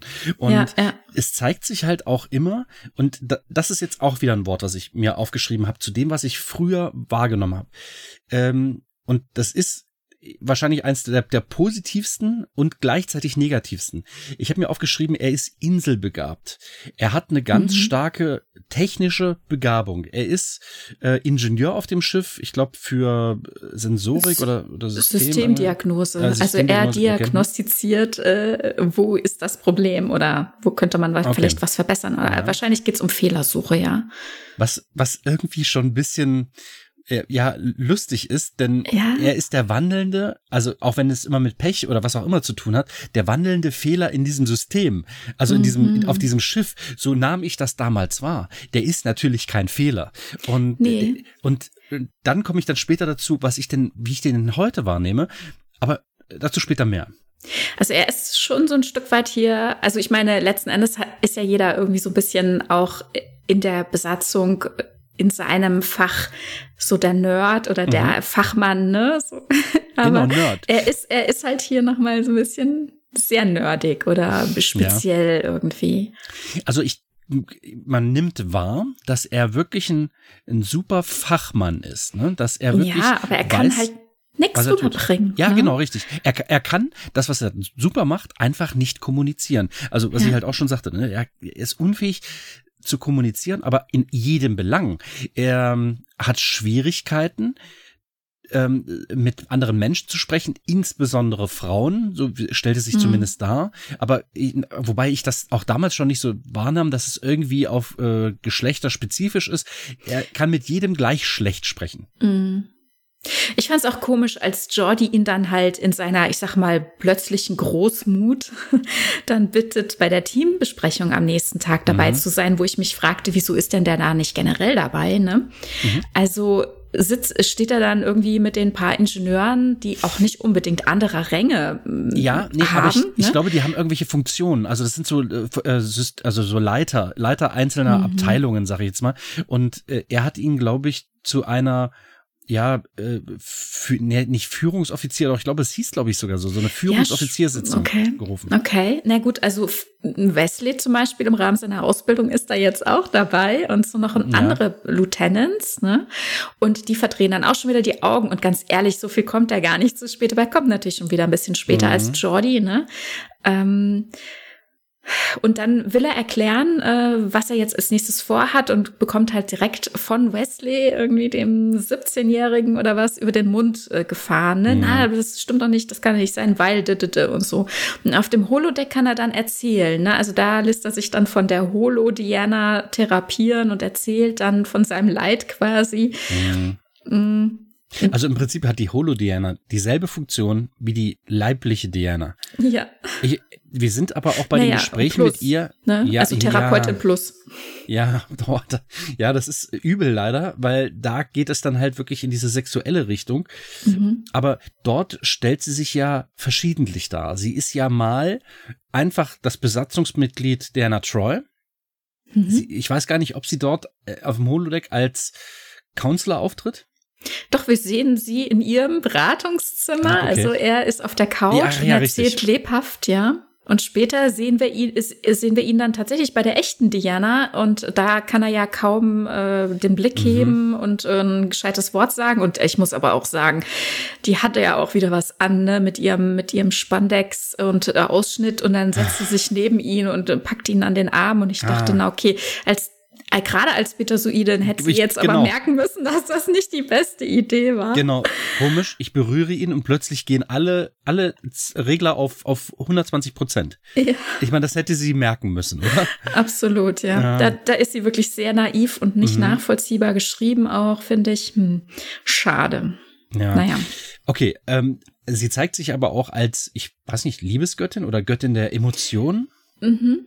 Ja, der Sinnlichkeit oder so. Mhm. Äh, ich, ich weiß nicht. Göttin der Empathie im Englischen. Ah, okay. Ja, wie passend, ne? Mhm. Der Michael kann uns da bestimmt mehr dazu sagen. okay, also das zeigt sich, und das finde ich eigentlich auch ganz schön, dass sie dort diese, ja, Göttin der Empathie ist, was ja super, super passt. Denn das zeigt auch ihre, ihre Stellung für Barclay wieder. Ne? Äh, sie mhm. ist mehr als nur einfach eine, eine ja, fiktive Sexgespielin, sondern sie ist jemand, der ihn irgendwie auch versteht. Ne, sie, aber ich meine, mhm. sie ist Betazoidin, deswegen drängt sich das halt schon auf, aber er nimmt, er, er schreibt sie in dieses ganze Konstrukt nicht als negativ hinein. Sie wirkt dort nicht so wie diese Musketiere, mit denen er kämpft und die er, haha, äh, ganz heroisch besiegt. Ja, und weißt du noch, was Beverly, also das Holo, die Holo-Version von Beverly Crusher da sagt? Also die sitzt ja so auf dem Rasen oder schaukelt und mhm. Äh, sie, äh, er schläft in ihrem Schoß und so und mhm. dann und dann sagt sie, ach ja, die Männer, die müssen immer kämpfen und so. Mhm. Okay. oh Gott, oh Gott. Ja, ja. Ja. Aber, aber dann tut er das selber ja auch, ne? Und da ist aber auch alles in Ordnung. Also er sieht sich halt. Naja, klar, also ganz klar das, das sagt sie, das sagt sie zu den äh, Real. Mhm. Ähm, ja, stimmt. Richtig, Offizieren, die auf Solo-Deck kommen, ja. Ja. Und er kämpft gegen Picard, im, fechtet gegen Picard und so. Also äh, was äh, vielleicht noch ganz kurz Dwight Schulz sagte am Set, war das einfach ganz zauberhaft. Also er kennt ja einfach viele von den Schauspielern mhm. und das war sehr, hat sich sehr wohl gefühlt. Dann durfte auch noch mit Stuart fechten. Ne? Mhm. Das war wohl einfach ein Erlebnis. Ja, beneidenswert. Also insbesondere mhm. als Fan ist das natürlich ja. eine ganz, ganz große Geschichte. Wenn man dann auch und, Folgen schon gesehen hat, ne, du bist in deiner Serie, bist du jetzt mittendrin. Das ist schon geil. Ja, total. Und hier sehen wir ja dann auch, dass seine Nerdigkeit äh, und seine Art, Dinge anzugehen, dann aber letzten Endes ja auch helfen, das Problem zu lösen. Mhm. Also was wir hier in dieser Folge haben und am Ende ähm, ist er bereit, sich mehr mit den Personen an Bord auseinanderzusetzen und will seine Holosucht überwinden und möchte alles löschen. Aber dann am Ende entscheidet er sich dann, dass doch noch ein einziges Programm äh, da bleibt. Das ist Programm Nummer 9 und im, in der Synchronisation hat man sich nicht nehmen lassen zu sagen, das Programm Troy soll nicht gelöscht werden. Ah, okay. Ja. Ja. Wer weiß. Also da kann man halt wirklich jetzt einiges annehmen, ne? Aber das Programm Troy, man könnte ja, sich halt vorstellen. Ja, man weiß nicht, was Nummer hm. 9 ist, ne? Die Synchro hat dann gleich angefangen zu interpretieren. Okay. Na gut, also er ist jetzt mehr bei den Leuten angekommen. Vor allem ist seine Art und sein, sein, seine Person an sich mehr bei den Leuten angekommen, schon alleine, weil sie, sie ihn äh, in unmöglichen Situationen auf dem Holodeck ertappt haben. Mhm und äh, sie zusammen jetzt hier ein bisschen in, in Anführungszeichen ein Abenteuer bestritten haben. Ne? Mhm. Ja, und das war's in der dritten Staffel und es war klar, dass man ihn in der vierten wiedersehen will. Und man wusste aber noch nicht so richtig, in welcher äh, Funktion. Und ähm, ich glaube, es war Joe Minoski, der dann die Idee hatte, man könnte jemanden auch mal zum Superhirn machen. Jemand sollte mhm. doch mal mega intelligent werden. Und das sollte dann eben Barclay sein in ähm, Staffel 4, Folge 19, die Reise ins Ungewisse. Mhm. Ja, der Kontrast zu, ja, vorher wirkte er eher schwach in dieser ganzen Crew, mhm. zu, ich bin jetzt mehr als ihr alle zusammen. Ähm, ist natürlich ja. ganz, ganz stark. Deswegen, ich glaube, die Wahl ist ganz gut und der, der Kontrast wirkt natürlich dann. Ja, also am Anfang in der Folge, da sieht man ihn ja Schauspielern. Da wurde nämlich ähm, der Gates McFadden ein Wunsch erfüllt, dass Do Dr. Beverly Crusher mhm. ein bisschen mehr ausgemalt werden kann, dass sie mehr Leben bekommt im wahrsten Sinne. Sie hat in ihrer Freizeit hier eine Schauspielklasse, Gruppe, wie auch immer, und Barclay ist eben einer derjenigen und sie spielt mit ihm äh, eine Szene aus ähm, dem, na, wie heißt der, Bergerac? Ähm, ähm, Weiß ich gar nicht mehr. Gut, egal. Äh, mhm. Äh, mh, wofür sie sechs Wochen lang geübt haben. Und er fällt ja alle paar, also er spielt immer mal ganz gut, ne? Und mhm. dann fällt er alle paar Sätze so aus seiner Rolle heraus und hat Unsicherheiten und Texthänger. Mhm. Und Data ist merklich irritiert und alle klatschen dann, so erklärt ihm ja dann eben auch Riker aus Höflichkeit. Ne? So Slow Clap, ja. ja, äh, es ist, ist schon ein bisschen traurig. Und ähm, Diana, also man merkt, sie, sie versuchen ihn ja dabei zu haben, aber es ist irgendwie klar, er ist halt immer noch so der Trottel vom Dienst. Ne? Mhm. Also so ähm, das, das schwarze Schaf oder der, die besondere Person, äh, wo man aus Höflichkeit klatscht und irgendwie dann dafür sorgt, dass er doch irgendwie dabei ist. Das ist, äh, da, da geht es meiner Meinung nach genau so weiter wie in der Folge davor, also die wir davor besprochen haben. Ähm, das ist nicht so sympathisch, muss ich sagen. Ne? Mhm. Das Team meinst du, ne? Ja, ja. ja. Ja, absolut. Ja. Also es ist, er eckt an, und äh, man könnte jetzt unterstellen, dass äh, das provoziert wird von ihm, dass andere Leute ihn nicht mögen. Ne? Aber es ist auch schwierig, sich vor ein Publikum ja. zu stellen und gut zu Schauspielern, das einen ausbuht. Das verstehe ich. Ähm, also da bin ich ganz auf seiner Seite. Und, ja, er und investiert dieser, ja da sehr viel. Ja, genau. Ne? Und in dieser Folge fühlte es sich auch damals schon eben nicht mehr so an, als wenn er der Bösewicht ist. Auch wenn sich das in dieser mhm. Folge für mich dann auch nochmal wandelte. Ja. Aber also gerade mit der Folge bin ich gespannt, was das, was wir dazu sagen, weil also ich habe da ein bisschen gemischte Gefühle. Also mhm. Also Diana versucht ihm ja dann noch vor Augen zu führen. Das finde ich eigentlich ganz schön, was er mittlerweile erreicht hat, dass er mit realen Menschen sich umgibt und dass es da ein Miteinander gibt. Zumindest mhm. versucht man das, ne?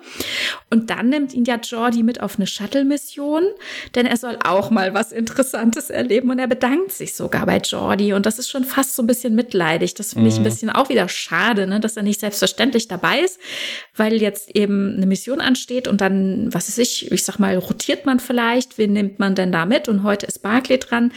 Nee, es ist so, ne, du musst auch mal raus, du armer Tropf. Ja, jetzt bist du dran, ne? Ja, naja. Hm. Und dann zeigt er ja, also er hat dann, vielleicht sagen wir noch ganz kurz, er hat dann da ein bisschen einen Unfall. Also sie äh, kommen an einem äh, Subraumrelais, meine ich, wäre es gewesen, ne? oder eine Subraumphalanx. Und äh, dort ist eine Sonde, die dafür gesorgt hat, dass es ausgefallen ist. Und jetzt ähm, erstmal gilt es, mit dieser Sonde umzugehen, beziehungsweise mhm. dies, äh, diese Einrichtung dort zu reparieren. Und ähm, also es kommt zu einem Zwischenfall, dass die Sonde halt was ausstrahlt und Jordi hat Glück in Anführungszeichen, weil er trägt ja den Visor und der hat dieses äh, visuelle mhm. Signal, dieses Lichtsignal irgendwie rausgefiltert mhm. und ihn hat's halt umgehauen. Also Barclay hat's halt direkt getroffen und man merkt auch direkt, es hat sich was für ihn verändert. Also ne, er ist jetzt plötzlich kommt er auf noch innovativere Ideen als sonst schon und er kann sie sogar artikulieren. Das ist ganz äh, dabei. Also man merkt einfach, okay, er wurde verändert mhm. ne, von dieser von dieser Sonde. Am Anfang wirkte das ja auch noch wie ein Upgrade. Ja, ja. Also erstmal ist es bisschen harmlos so, mhm. aber trotzdem verdrehen da quasi Jordi und Beverly schon die Augen. Ne? Also er hat eine gute Idee, das ist was Innovatives, mhm. was er vorschlägt. Und die beide schon wieder so, uh, ne? Ja. Also ich denke da, mir, genau, wie mies ist das richtig, denn bitte? An dieser Stelle ist es richtig übel. Man nimmt jetzt schon an, oh, was für ein Schrott kommt jetzt schon wieder. Ja, ja. Und ja, natürlich, die sind alle vorgeprägt. Aber ehrlich gesagt, warum ist er denn noch Teil der Mannschaft? Also, ich meine, was wir vorher auch gesagt haben, das machen wir so nicht. Ne, Aha, ne, jemanden Picard rauszuschmeißen. Hat gesagt, ja? wir geben nicht auf, wir, wir, sorgen dafür, dass er sich als Teil des Teams fühlt ja. und dass er auch einen Teil dazu beitragen kann. Ne? Ja, aber ich fände es, was ich, ich, ich fände es blöd, jemanden vor einer Gruppe bloßzustellen, ne? Mhm. Aber vielleicht sollte man tatsächlich mal in der Gruppe über dieses Problem sprechen. Ich weiß, das ist nicht Barclays Stärke, aber da sollte tatsächlich ein Fürsprecher da für ihn sein, denn es kann doch nicht sein, er leidet und die ganze Gruppe tut es auch. Es, auch wenn der hervorragend ist in dem, was er tut, auch jetzt an dieser Stelle ist er mega super schlau. Mhm. Und trotzdem wird er gedisst. Er bringt einen hervorragenden Vorschlag und die Leute schneiden ihn. Und das ist einfach mhm. nicht in Ordnung. So geht man nicht miteinander um. Und schon gar nicht in dieser Utopie von, äh, ja. von Enterprise D. Ja, ja. Also es geht dann äh, auch Schlag auf Schlag. Also es kommen folgen geniale Taten, um das Schiff zu retten. Mhm. Ne? Er, er geht allerdings dabei keine Dienstwege. Er überschreitet seine Kompetenz, also seine mm, ja Kompetenzen. Also mhm. er, mhm. ne, er geht nicht über den Jordi und dann Riker und dann Picard. Nein, er macht einfach und rettet das Schiff und erklärt es später vielleicht. Ne? Und was natürlich dabei auffällt, er hat ein bisschen creepy Lachen mittendrin. Und alle haben dann schon direkt Angst irgendwie. Ne? Dann hat er super Selbstvertrauen Vertrauen. Er wird untersucht und er schätzt selbst seinen aktuellen IQ ne, mhm. auf über 1200 und man kann es gar nicht so richtig sagen. Und Beverly kann halt nur feststellen, dass seine Gehirnhälften jetzt quasi wie ein Gehirn, also wie ein das komplettes Bullshit. Das ist ja, arbeiten und er ist einfach extrem schlau, wahrscheinlich der schlauste Mensch, mhm. den es je gegeben hat. Und Riker hat direkt ja quasi Angst. Er sagt, oh, mhm. den sollten wir arrestieren. Hm? Ja, aber das ist doch auch nicht in Ordnung. Vorher war er ja. zu dumm und ja. äh, lass ihn uns rausschmeißen und jetzt ist er zu schlau, zu gut. Äh, jetzt will man das nicht auf sich sitzen lassen. Der gut, der, dieser, dieser dumme Mensch, ne, der, der nervt und überall an, aneckt, der ist jetzt sogar noch besser als ich. Ja. Das ist absolut, das geht überhaupt nicht. Das ist ein totales Gängeln. Ja, ja, ich, also ich finde das auch heftig, ne? Mhm. Also, aber zumindest sagt er dann, naja, ist er vielleicht von einer fremden Macht besessen. Aber das wissen sie nicht. aber Riker denkt dann trotzdem, die Lösung ist, dass wir ihn einsperren. Und dann kommt aber die Frage von Picard, ja, ist er denn bedrohlich? Was, was liegt denn überhaupt mhm. vor? Picard hier wieder, ne? Verbindend. Mhm. Und äh, Troy sagt dann halt nur, naja, dass Barkley sich ihr offeriert hat quasi. Also er ist jetzt so selbstbewusst, dass er quasi jetzt keine Hemmung mehr hat, mhm. ihr zu sagen, dass sie doch zusammen sein könnten. Oder er wollte halt was von ihr definitiv. Und das irritiert Reika dann nochmal, ne? Und sie sagt dann aber nichts weiter dazu. Naja, ähm, und das wird aber auch nicht als bedrohlich genug erachtet. Das fand ich auch interessant. Also sie mhm. hat jetzt mhm. nicht gesagt, er war übergriffig oder so, aber er sagt, naja, der hat, der hat sich mir angeboten und alle sagen, na, das, das ist doch nix. Also da, danach mhm. haben wir nicht gesucht. So. Ja gut, ich meine, meine, Riker macht das ja auch immer. Also kann das ja, ja nichts sein. stimmt, ja. Ja, also, okay. aber gut, von Barclay hätte man jetzt wirklich annehmen müssen, wenn sowas kommt. Ich meine, das ist eine, das ist eine Chicago-Wende und Vollgas. Ähm, also, wenn sowas passiert, einige hätten schon stutzig werden müssen und dass dann tatsächlich jemand auf den Gedanken kommt, der ist ja wohl von einer fremden Macht besessen, und das stimmt auch.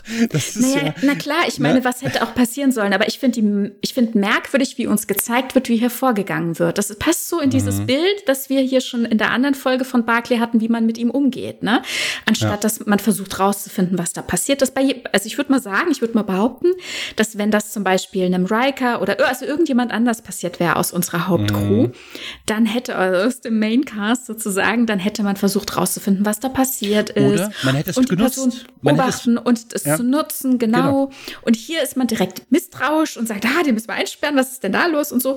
Und der ist auch gar nicht, also die sind nicht zu, also zugänglich zueinander. Ne? Mhm. Ne? Also es wird überhaupt nicht mit ihm geredet, es wird über ihn geredet. Mhm. Und er macht allerdings auch dann direkt Alleingänge. Also bin ich mir nicht sicher an der Stelle, ob er denn auch zugänglich war, ob man mit ihm hätte reden können. Aber das hat man uns halt nicht gezeigt. Ne? Ja, also und, er spricht mit Albert Einstein auf dem Holodeck ne? und mhm, mhm. äh, spricht da die großen ganzen ähm, Unified Theories, jetzt weiß ich gar nicht, wie es auf Deutsch heißt, also die, also die, die, ähm, also eine, eine, eine, eine Formel, eine Weltformel, glaube ich, hieß das, ne? Und ähm, das ist, das geht halt schon über das hinaus, was er vorher konnte. Und deswegen kann ich mir es auch sehr gut vorstellen, dass eine große Ablehnung von, ja, ja, Freunden ist vielleicht ein bisschen weit, aber von, von direkten Kollegen ausgeht. Ja, also ich verstehe aber dann nicht, dass das Einzige, was wir gezeigt bekommen, die Ablehnung ist, ne? weil Jordi holt ihn dann da vom Holodeck mhm. ab und sieht, was er gemacht hat und sagt, was ist denn da los? Und sagt er, ja, ich hatte heute Nacht eine Idee, das musste ich mal eben durchrechnen und ich wusste nicht, wer mir da helfen kann. Ich finde auch sehr merkwürdig äh, in der Folge, dass äh, Data hier nicht mehr Thema ist, weil hätte Barclay mhm. und Data hier nicht äh, zusammenkommen ja. können, hätten die beiden sich nicht auseinandersetzen können. Es wäre aber eine vielleicht also, zu einfache Lösung gewesen und ich mm, glaube, ja, Data, ich Data wäre vielleicht auch auch zu schlau gewesen und hätte das früh genug erkannt. Ja, Vielleicht es hätte auch sein können, dass man. Nicht. Nee, er ist ja durchaus in der Folge dabei. Ich glaube, man okay. wollte das irgendwie nicht so richtig aufgreifen. Ich finde das ein mhm. bisschen vertan. Man hätte ja dann auch sagen können oder zeigen können, dass dann Barclay auch Datas Rechenleistung überschreitet mhm. und auch Data da nicht mehr hinterherkommt. Das sieht man zumindest bei der Besprechung, dass der, äh, Data nicht versteht, äh, wie schnell diese, diese äh, Geschichte da repariert werden kann. Und Buckley sagt, ach, ich kriege das programmiert in zwei Stunden. Data sagt, das dauert sieben Wochen. Ne? Das hätte mhm. man mehr aufnehmen können und äh, fand ich so ein bisschen schade. Und ähm, ansonsten sehen wir dann eben Jordi, der sagt, na, ich habe hier die Formeln gesehen. Hallo, das verstehst du doch auch nicht. Und dann dachte ich mir, boah, das ist aber auch unsympathisch. Das, ist richtig das frech. Ich frech, ja, ja, genau. Das geht gar Aber nicht. dann geht's halt holter die Polter. Also wie gesagt, es geht halt wenig mit Barclay, es geht halt eher über ihn, beziehungsweise er geht Alleingänge und sein nächster Alleingang ist, dass er Lösungen sucht wieder eben ja für sich, ne? Und lädt sein Gedächtnis in den Computer an. Und das wird dann dort, also seine höheren Gehirnfunktionen, ja. das wird dann dort auch noch gesteigert und eine Rück Kehr ist auch gar nicht mehr möglich. Also und das ist aber auch größenwahnsinnig, ne? Ja, also das, ja, ja, genau. Da ist es dann schon extrem und er überwacht dann halt auch komplett das Schiff, ne? Und das wird dann alles sehr, sehr ungemütlich und sie müssen quasi die Sicherungen rausdrehen, damit sie im Besprechungsraum von Barclay nicht abgehört werden mhm. und so.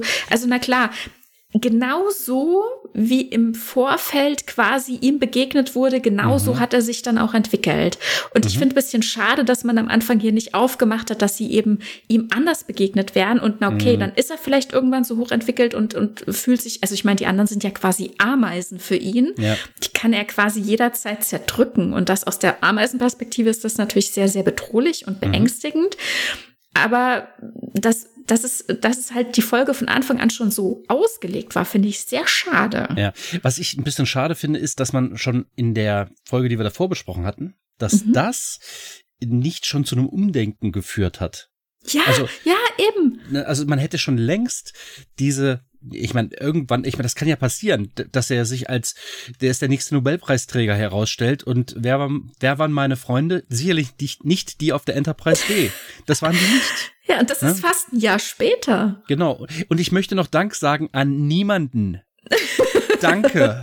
danke für gar nichts. Ja, danke für gar nichts. Das wäre also insbesondere an die Enterprise D Crew. Danke für gar nichts. Die nie das, an mich geglaubt haben. Danke richtig, für nichts. Genau, genau an, an, seiner Stelle würde ich genau das sagen. Ne? Oh also, aber, aber genau das ist traurig. die Situation. Es ist traurig. Ja. Es ist so traurig, insbesondere weil wir diese Leute so vergötternd haben bisher. Also ich ja, zumindest. Ne? Naja, also, aber er ist ja halt jetzt hier auch so überheblich. Ne? Er lässt mhm. sie ja auch spüren, ne? dass sie quasi jetzt die Ameisen sind und wo er jetzt angelangt ist. Das macht ihn halt auch nicht sehr sympathisch jetzt gerade. Mhm.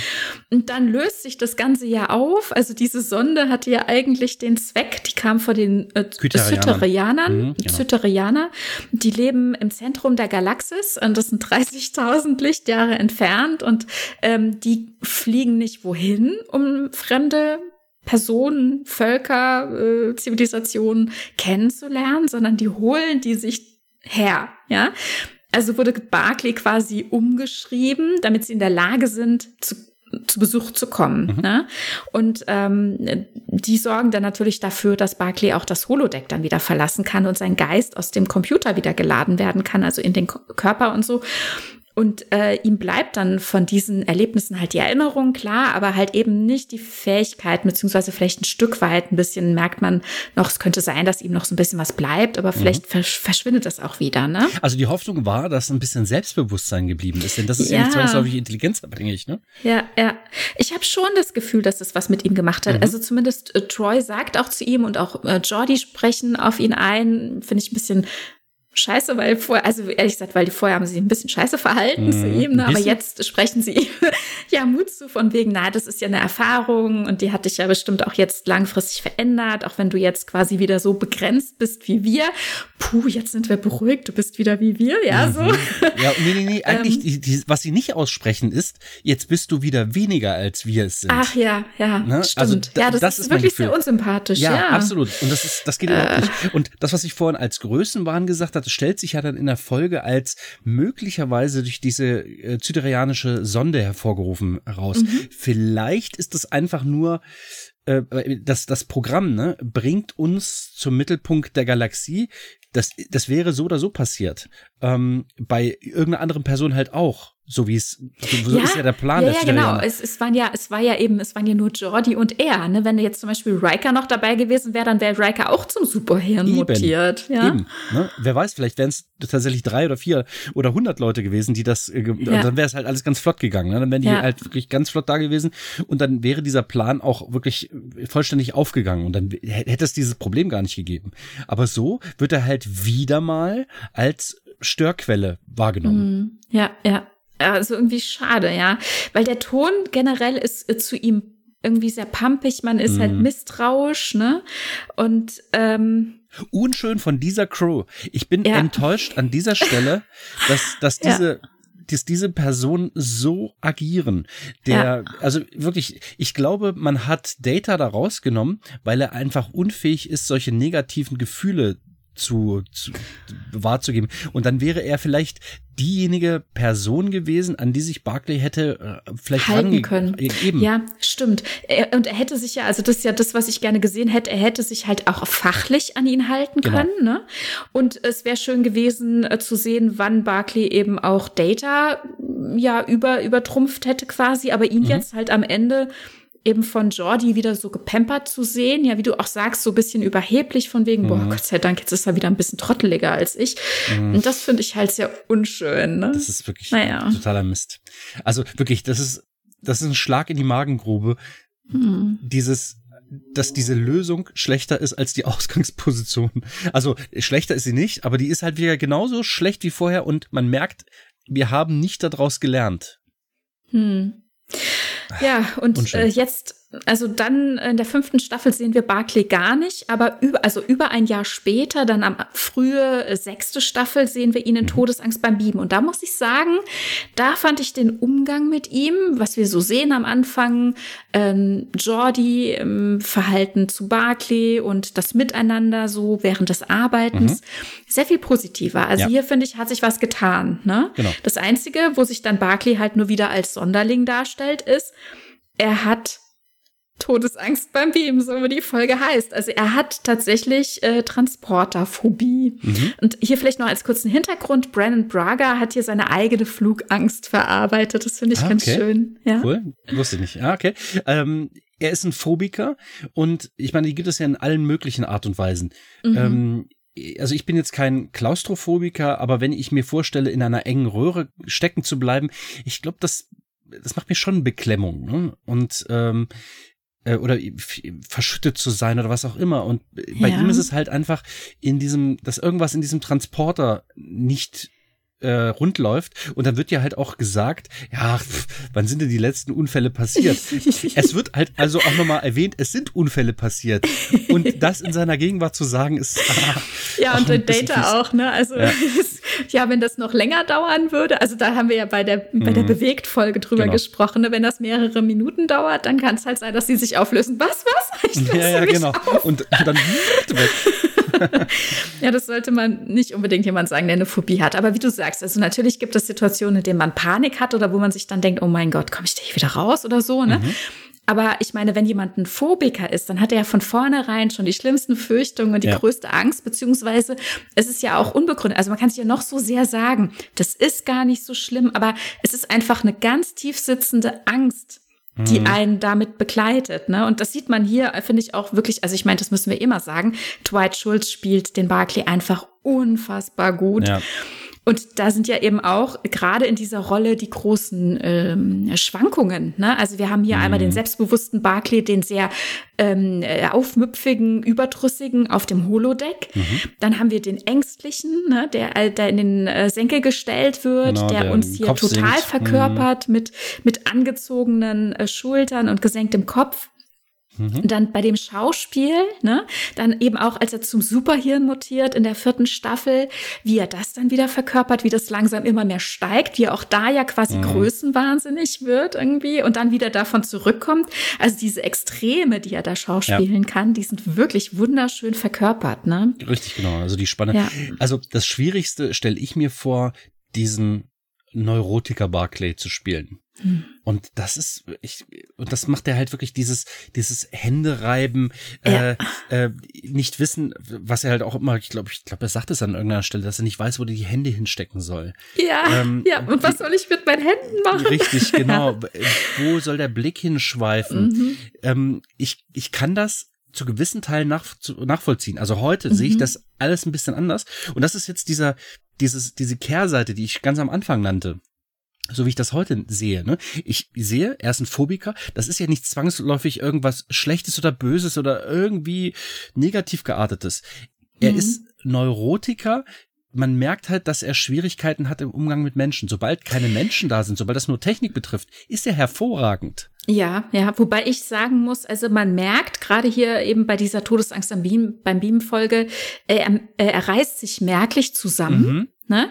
Also auch wenn er mal so einen kurzen Moment hat, wo er kurz ins Stottern kommt, dann atmet er einmal kurz durch, hält inne und dann kann er sagen, was er will. Also er hat sich hier wirklich entwickelt. Mhm. Man ist deutlich nett zu ihm, also auch nicht so von oben herab, fand ich. Ja. Nur dann kommt eben das Thema, dass er jetzt beamen soll und dass es dort eben ja Besonderheiten gibt und ähm, die dann dazu führen eben, dass, äh, dass seine Phobie noch angeheizt wird. Also er hat richtig eine Panikattacke, mhm. ne? Und äh, das, das sitzt ganz tief. Also er sagt ja, als Kind hat er sich schon vorgestellt, wie das ist, wenn seine Moleküle zerlegt werden. Und das ist einfach ganz schwierig. Und jetzt ist auch noch so eine blöde Situation da draußen. Und das äh, Miles O'Brien muss ja noch dies und jenes bedenken und so. Mhm. Das ist dann, dann ist eigentlich, das ist einfach zu viel, ne? Ich meine, er ist ja auch Ingenieur. Er, ja, ne? er, ist ja, Ingenieur. Ja. er weiß ja, was passiert.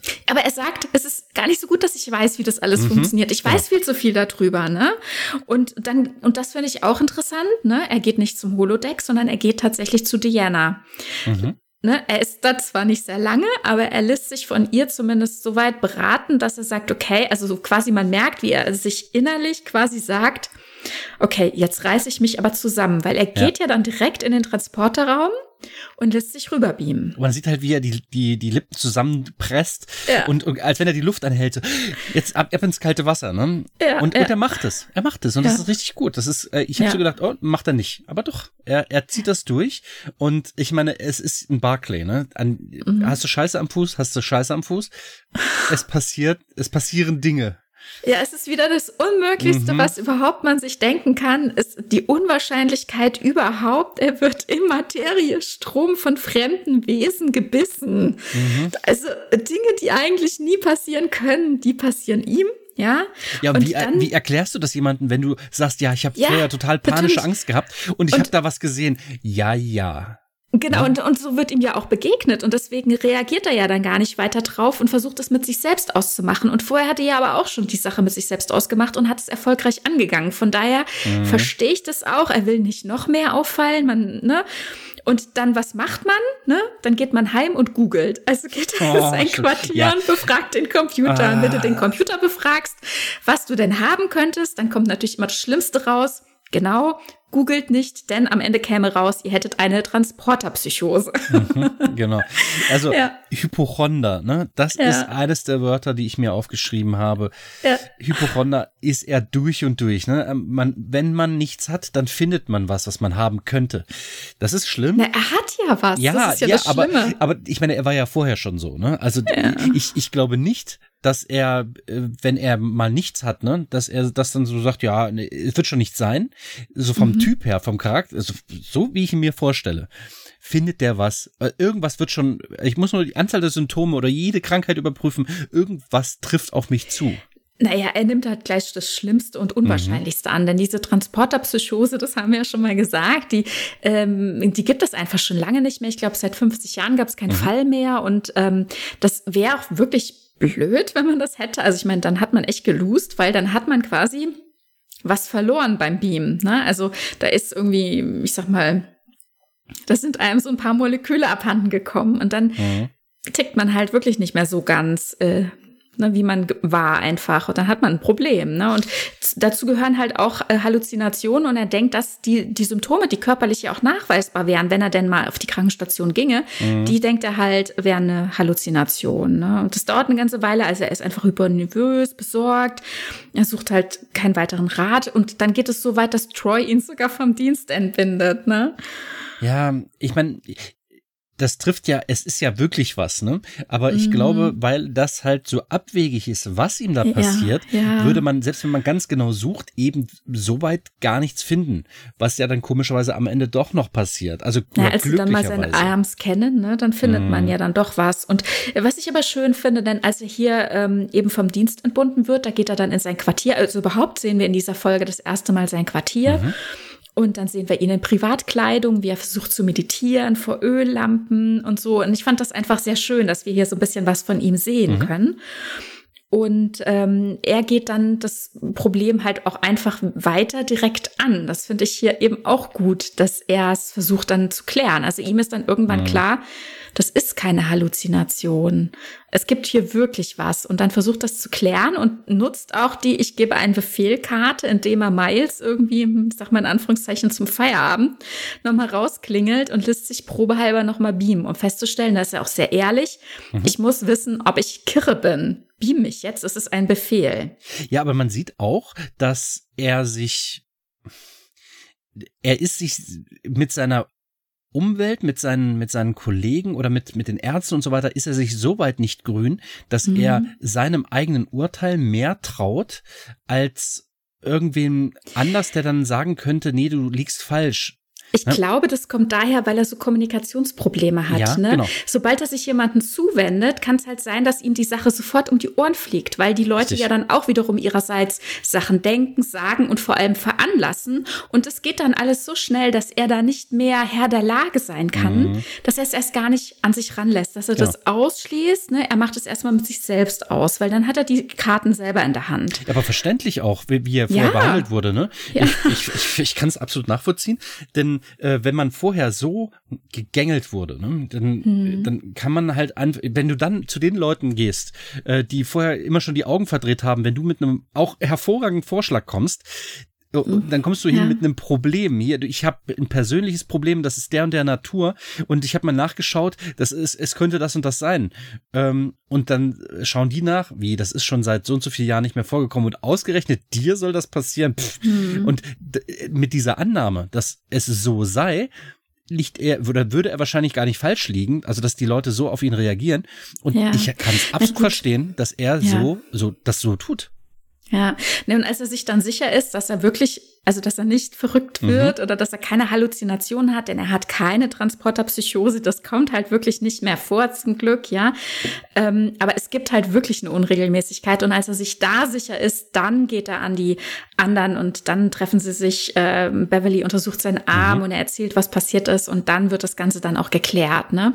Aber was du gerade sagtest, ähm, wenn ich schon immer erlebe, dass die anderen so reagieren und ich frage mich, ist es denn gerechtfertigt, dass die anderen immer so reagieren? Also kann es vielleicht sein, und wir sehen das nur nicht, dass er irgendwie ganz viele Ideen hat, die sind immer so unfassbar fantastisch und unpassend, dass man dann halt beim hundertsten Mal, wenn es noch so fantastisch, aber auch genial und passend ist, mhm. dann halt keine Kapazitäten mehr dafür hat.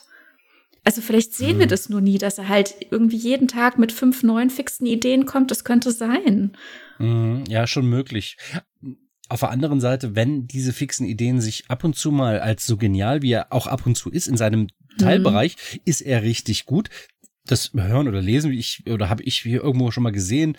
Und ich weiß, dass er, ich meine, in, in der ersten Folge, in der er vorkam, hat er eine hervorragende Lösung für das Problem gefunden, trotz seiner Neurose, trotz seiner Teamunfähigkeit mhm. und so weiter, hat er im Team das gefunden und äh, das, das ist dieser Erfolg ist ihm anzusch nicht anzulasten, sondern die, die hat er herbeigeführt, diese, diese hervorragende Lösung. Und ähm, dass man jetzt immer noch immer und immer, immer wieder die Augen verdreht, das kann doch nicht mehr sein.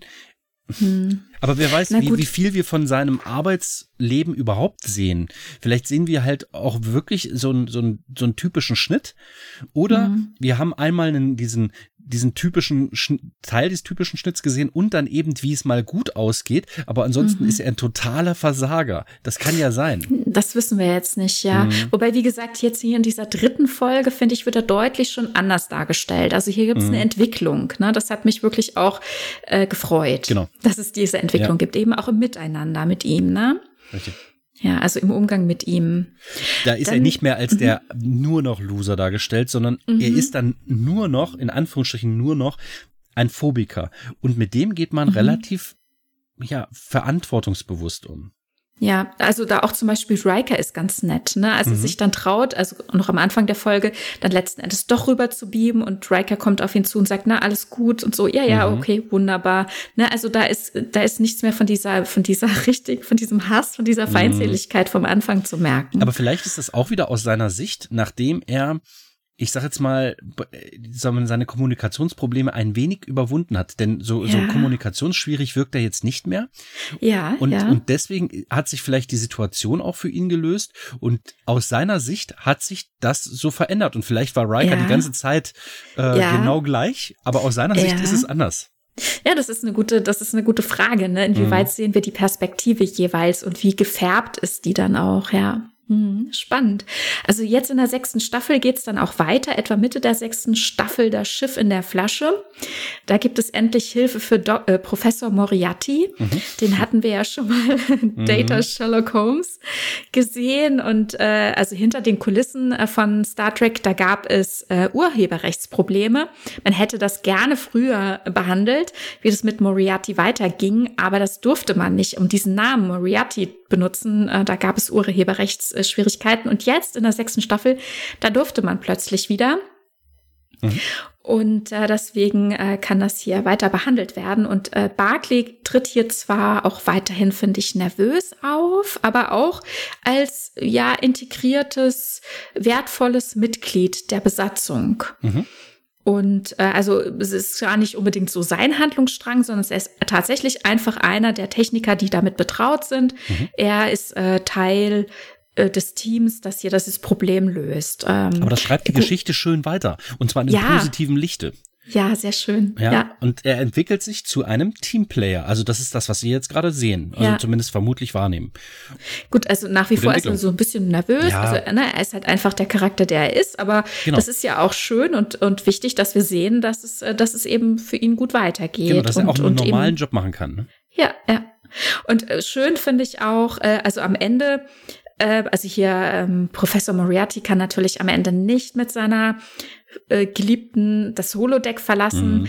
aber ähm, es empfinden, äh, sie empfinden das quasi so und, und das Holodeck-Programm läuft dann eben weiter und Barclay soll sich da jetzt drum kümmern, hm, das irgendwie zu verwahren und äh, Picard sagt dann halt noch so philosophisch, ja, das ist nur eine Simula Simulation, aber vielleicht sind wir als unser Leben mhm. ja auch nur eine Sim Simulation eines größeren oder so. Mhm. Und es ist ganz schön, er steht dann da so dabei. Also da stehen halt so einige Leute im Besprechungsraum und Barclay steht dabei. Und dann schaut er sich so ein bisschen nervös um. ja, ja, verstehe. Und, und als er dann alleine ist, sagt er so testhalber, mhm. Computer, Programm, Programm beenden. beenden. In der Tat, das, das hätte ich wahrscheinlich schön. auch getan. Ja, ja. Weil er, ich, das ist die, die schöne Auflösung für diese Probleme, ja. die er vorher hatte, ja. dass er im Prinzip ja. äh, jetzt Angst hat, oh Gott, das ist ja jetzt richtig gut. Oder, also ich meine, das er könnte zwei Seiten sein, ne? Es ist mhm. momentan so gut gelaufen, das, das, das kann könnte, nicht echt sein. Das kann nicht echt sein. Zum einen oder zum anderen, ich habe eine neue Phobie. Ich, äh, ich muss überprüfen, oh. ob ich, ob ich wirklich real bin. Oh je, oh je. Nein, das glaube ich nicht. Ähm, ja. es, es war, äh, am Ende fand ich das sogar einen lustigen Schritt, das so zu tun. Äh, ich musste so in mich hineinschmunzeln, ja, ja, weil das so eine schöne, äh, keiner hat's gemerkt. Computer, Programm beenden. ja. Und dann sehen wir ihn auch noch mal am Ende, also in der siebten Staffel, im, in der späten siebten Staffel, ähm, da wird dann auch noch eine Krankheit nach ihm benannt. Also wir kennen ihn ja schon als Hypochonder. Mittlerweile ist er 30 Jahre alt. Okay. Und ähm, er hat mal wieder alleine die medizinische Datenbank durchsucht und hat festgestellt, was er alles hat. Ne? Also total unrealistische Dinge. Mhm. Und Beverly behandelt ihn dann, aber leider halt auch nicht so geschickt. Also es kommt zu schlimmen Mutationen auf dem gesamten Schiff die synthetische T-Zelle, die sie ihm äh, spritzt, äh, die sorgt dafür, äh, dass äh, nicht nur seine Immunabwehr äh, diese, diese urodianische Grippe mhm. beseitigt, sondern dass sich alle einfach zurückverwandeln auf sehr absurde Weise. Und er wird einfach zu einer Riesenspinne. Ja, ach, diese eklig. Folge, die fand ich ein bisschen ja, also die ist um, cheesy. Ja, ne? die ist, die ist unplausibel cheesy. Die ist an den Haaren herbeigezogen. Aber ähm, ich meine, es kommt halt zu abstrusen Situationen. Ja. Nicht meine Lieblingsfolge, ja. aber ich meine, Diana entwickelt sich, glaube ich, zu einem Fisch zurück oder so. Ja, so amphibisch, ja. Die ist in ihrer Badewanne dann, genau. genau. Und aber was wir hier erfahren, was ich interessant finde, äh, dass äh, Barclay mittlerweile der einzige an Bord der Enterprise ist, äh, der noch sich um Spot kümmern kann, weil Spot hasst einfach alle anderen. Mhm, ja, genau. Und äh, alle anderen sind schon von Spot verletzt worden, gekratzt, gebissen, weggelaufen. Keiner ist mehr bereit, aber Barkley liebt Spot und mhm. Spot liebt Barkley. Das finde ich einfach sehr charmant, dass ja. wir das hier erfahren. Ja. Übrigens eine witzige Situation in der Folge ist, ich glaube, hatte nicht Miles O'Brien eine Spinne? Äh, ja, ja, ja, ja. Miles O'Brien hat eine Spinne und ähm, Barclay ist so ein bisschen, ich glaube, was, es ist, glaube ich, auch ein Arachnophob, ne? Mm, naja, gut, also bei Todesangst beim Beamen, äh, da versucht äh, Miles äh, Barclay ähm, quasi zu besänftigen, dass er weiß, was, wie das ist, wenn man eine Phobie hat. Mhm. Und er war mal wo, wo dann irgendwie Spinnen waren. Also er hatte halt total Angst vor Spinnen und mhm. dann musste er wo arbeiten und was reparieren, wo in diesen Schächten, in diesem ganzen System waren Spinnen mit einem halben Meter langen Bein. Ja, das ist vielleicht ein bisschen übertrieben. Nein, ich weiß es nicht, kann schon sein, keine ja. Ahnung. Also Gott, ich finde die Vorstellung sehr, sehr furchtbar. Aber seitdem ist seine Angst überwunden und manchmal muss man sich quasi nur seinen Ängsten stellen. Und das macht ja Barclay hier bei dieser Beamen-Folge auch. Also im Grunde hat er ja auch seine Transporterphobie überwunden. Mhm. Und am Ende ähm, lernen sich dann eben Miles und ähm, äh, Reginald hier besser kennen. Und, und Miles sagt, hey, wir haben noch nie ein Wort miteinander geredet. Da sagt, ja, ich weiß, ich bin dir immer aus dem Weg gegangen, weil du verkörperst ja den Transporter. Und hallo, ich habe eine Transporterphobie. So. Ja. Ne, also ich wollte am besten nicht mit dir reden. Und äh, Miles zeigt seine Spinne dann mhm. äh, Reg, ja. Und, und er sagt zwar erst, er hätte keine Angst vor Spinnen, aber als sie ihm dann den Arm hochklettert, da fand das dann doch nicht mehr so toll. Ja. Das war so eine Vogelspinne. Ne? Worauf ich hinaus, genau richtig, worauf ja. ich hinaus wollte, war, er entwickelt sich zu einer Spinne zurück. Ja, ja. Das ist so ein bisschen, so ein bisschen spiegelbildlich, so, äh, ich bin Spinnenphobiker, aber wer bin ich quasi? Also ich meine, dass die sich zu verschiedenen Wesen zurückentwickeln, gut, Diana ja. ist, ist, ist halt eine andere Spezies, aber dass äh, die Menschen sich nicht alle zu denselben Urwesen zurückentwickeln, sondern ja. eher zu einer Spinne, ist schon irgendwie ein bisschen abgedreht. Ja, naja, hm. darf man nicht so drüber nee. nachdenken, ne? Naja, und dann kommt es dann eben zur Benennung nach ihm mhm. Barclays Protomorphose-Syndrom. Mhm. Ne? Also in einer Krankheit ja. möchte man echt benannt, benannt sein. Ne? Uh, ja, und die Diana, und am Ende stellt dann Diana fest, er wird bestimmt wochenlang auf meiner Couch liegen. Mhm. also hier, hier, spätestens hier beginnt dieser Gag, den sie quasi am Ende von Enterprise dann auch noch weiterführen. Ne? Mhm. Ne? Ja, richtig, stimmt, ja. Da sagt sie es ja nochmal. Ja. Genau. In ähm, äh, äh, diesen einen hätte ich fast gesagt, in ähm, äh, Discovery sehen mhm. wir ihn auch. Aber die habe ich, das haben wir auch im Vorfeld schon besprochen. Ich habe die Folgen gesehen. Ich weiß, dass er davor kam. Äh, Voyager. Was habe ich gesagt? Discovery. Discovery. Ich habe gerade gedacht, wo willst du drauf Mal. Weiß, das, ist, das, das ist auch schon ein Running Gag. Diesen Fehler mache ich jede, wieso, in jeder wieso Folge. Ne? Verwechselst ne? du, wieso äh, verwechselst diese, diese, du denn Voyager nein, und nein, nein, ähm, ich, ich hab, Discovery? Ich habe ich hab ja auch äh, Janeway und alle vor Augen. Aber ich, das ist einfach das Wort, das mir da drauf. Ich, es, es tut mir leid, liebe Hörerinnen und Hörer. Das ist, ich, also da, das ist meine Schwäche, ne? Ich kann, das, ich kriege das nicht auf dem Schirm. Diese Wörter sind alle so gleich. Ähm, ja, Absolut, absolut identisch. Die Discovery, identisch. Voyager, ja, Intrepid-Klasse. Okay. Ja. Richtig. Mhm. Also, genau. auf der Voyager mhm. äh, sehen wir ihn ja wieder und ich habe ihn auch, ich habe die Uniform vor mir, vor Augen. Mhm. Dies, mhm. Dieses farbige unter dem Grauen, was er da anhat und er wirkt halt auch schon deutlich älter. Mhm. Aber ich weiß überhaupt nichts mehr inhaltlich. Zugeben. Ja, genau. Also da gehen wir ein bisschen durch, würde ich sagen. Also wir haben noch äh, Star Trek 8.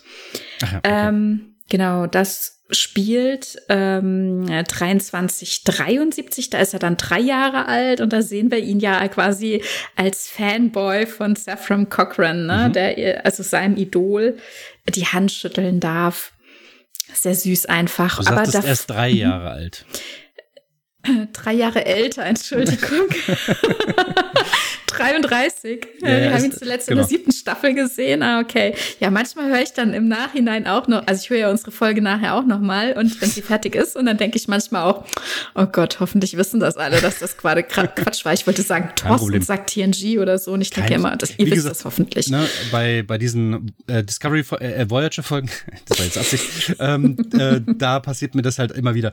Ähm, also, wie du gerade sagtest, ne, er, er steht vor Saffron Cochran und sagt erst nichts und grinst ihn einfach einfach nur so an. Er steht, er steht halt wie so ein kleiner Junge vor seinem, ja. vor seinem Idol, ne? Kriege ich ein Autogramm? Und dann sagt er halt wirklich und schüttelt ihm so ganz energisch ja. die Hand mit beiden Händen. Und das Stephen ist mir eine Ehre. Genau, ja. Stephen Cochran hat das ja, was, für was er verehrt wird, noch gar nicht getan. Ja, ja, und er will, Arme. er will ja auch gar nicht der Superheld sein. Das sagt er immer wieder. Das ist mir alles total ja. egal. Ich will das nicht. Und dann flieht er ja sogar, weil Barclay ja, und dann, dann sagen sie ihm auch noch, dann sagen sie ihm auch noch, dass dort die Statue sein wird, überlebensgroß, genau. mit Blick oh, und Hand furchtbar. in den Himmel und so. Und dann, oh, ist ganz aus, dann haut der arme Mann ab, ja. Ja, zu Recht. also, ja, zu Recht, natürlich, ja, ja. Ähm, also wir sehen äh, in, in Voyager, äh, ganz kurz zur, ähm, zur Chronologie quasi. Also in äh, Star Trek 8 sind wir 73, 23, 73 unterwegs und mhm. na klar, reisen wir da zurück. Ne? Übrigens, ne, nicht vergessen, Montag, 5. April, Feiertag zu Ehren des First Contact Days. Oh, ne? Feiert ah, ja. schön. Genau, gesetzlicher Feiertag, extra dieses Jahr eingerichtet. Manche nennen es auch Ostermontag, aber ganz ehrlich, da ist First Contact First Day, ne? Contact ne? nicht Day, vergessen. Genau, und ähm, also sie sind dann äh, 310 Jahre in die Vergangenheit gereist und um Saffron Cochran zu treffen, aber äh, vorher, also in der Produktionsreihenfolge ähm, sehen wir äh, Dwight Schulz nochmal in der Rolle des Barclay, aber nicht den richtigen Barclay, sondern einem Holo-Barclay im Jahr 2371. Mhm. In der zweiten Staffel, ja. frühe zweite Staffel Voyager, das Holo-Syndrom. Da ist einfach eine Fehlfunktion des ähm, Holo-Programms und des Holo-Doktors mhm. und Barclay kommt dort vor. Finde ich eine schöne, spannende Folge. Mhm. Und dort hatte ähm, Jonathan Frakes Regie geführt. Und er sagte, die Chemie zwischen ähm, Robert Picardo und Dwight Schultz war einfach wunderbar. Mhm. Und nachdem er ihn da gesehen hat, hat er gesagt, dann habe ich ihn gefragt, ob er nicht auch bei äh, äh, First Contact wieder mit dabei ist. Und deswegen ist er da in dieser Szene oder in diesem, hat er diesen kleinen Auftritt. Aber mhm. es ist mhm. einfach ganz zauberhaft. Also First Contact ist in so vielerlei Hinsicht so wunderbar. Es ist ein Film für die Masse, aber auch für die Fans. Und das ist hier mhm. genau auch wieder so ein Moment. Er ist eben auch für die Fans. Also der Film kam ein Jahr später raus als diese Holo-Syndrom-Folge und, ne, aber also inhaltlich spielt die natürlich, also 73 ist Barclay noch an Bord der Enterprise jetzt eh. Mhm. Und als wir ihn dann in Natura wiedersehen, drei Jahre später, 76, sehen wir ihn dann in der sechsten Staffel Voyager im Pfadfinder-Projekt. Also er ist ja Teil dieses Pathfinder-Projekts. Er ist jetzt ganz vernarrt in die Voyager und in deren Geschichte, in deren Heimkommen oder ins Kontakt aufnehmen. Er ist nämlich vor zwei Jahren äh, auf die Erde gekommen oder ja, also wahrscheinlich, also zumindest ist er seit zwei Jahren in diesem Quartier, also in diesem ähm, na, wie sagt man, in dieser Wohnung auf mhm. der Erde. Auch eine sehr, sehr schöne Wohnung, finde ich. Aber er hat seine Kisten immer noch nicht ausgepackt. Er lebt irgendwie so aus den Kisten. Ist mittlerweile 36 Jahre alt. Und ähm, er vermisst, und das finde ich interessant, also das ist so, ich sage jetzt mal so quasi die Zusammenfassung, was aus dieser Folge herauskommt. Er hat quasi mit der Enterprise seine Familie zurückgelassen, sagt er. Und mhm. äh, er hatte Schwierigkeiten, halt neue Bekanntschaften zu machen. Ich meine, das können wir uns bei ihm ja auch deutlich mhm. vorstellen, dass er da Schwierigkeiten hat, anzuknüpfen bei anderen Leuten. Und ähm, dann sagt er zu Diana, ähm, naja, wie alles anfing, naja, so wie immer auf dem Holodeck. Mhm, okay. Also er Witzig. hat sich dann total in diese Welt der Voyager verloren und hat sich die eben programmiert im Holodeck. Kann die Voyager jetzt besuchen und alle Personen an Bord, die, wie er sie sich eben vorstellt, wie ja. zum Beispiel die Marquis-Mitglieder, die eben noch ihre alten Marquis-Uniformen tragen. Und er ist dann natürlich der Held der Gruppe, also natürlich. er wird, ist beliebt bei allen ne, und äh, kann mit jedem gut und ist einfach äh, total integriert. Ne? Und dort schläft er sogar besser als in seiner eigenen Wohnung. Mhm. Und verbringt da einfach unfassbar viel Zeit. Und hier kommt dann wieder was zu Tag, zum Tragen, wo wir eben schon mal drüber geredet haben, nämlich äh, diese, diese Überlegung, wieso wird wird so sein Genie, also in Anführungszeichen, weil hier erleben wir halt wieder so seine Perspektive. Mhm.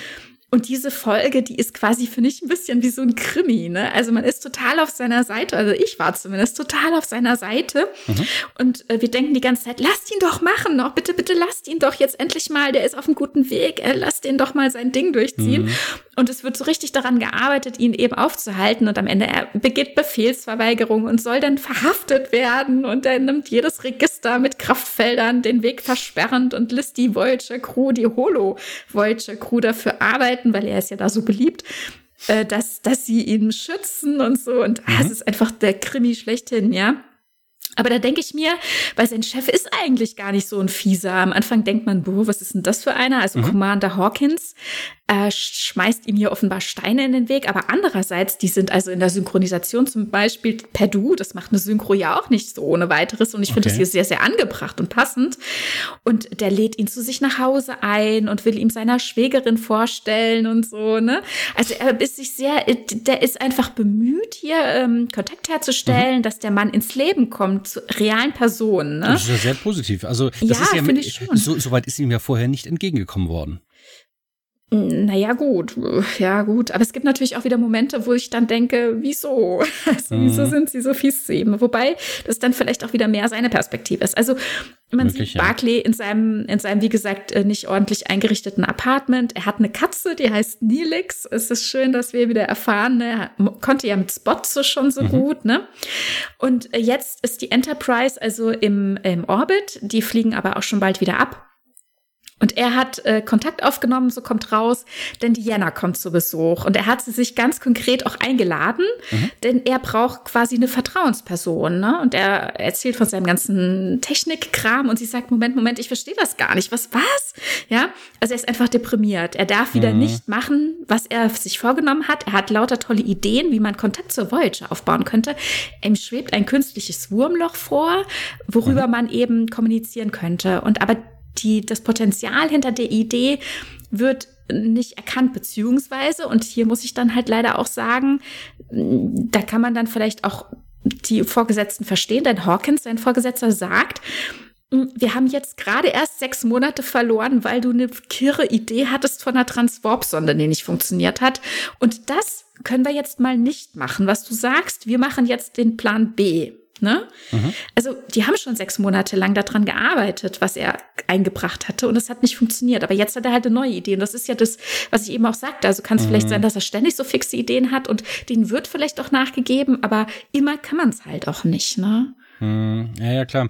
Also auch da äh, schleppt sich natürlich mit, dass er vorher ja zum Teil auch Versager war. Ne? Das muss man ja auch mal sagen.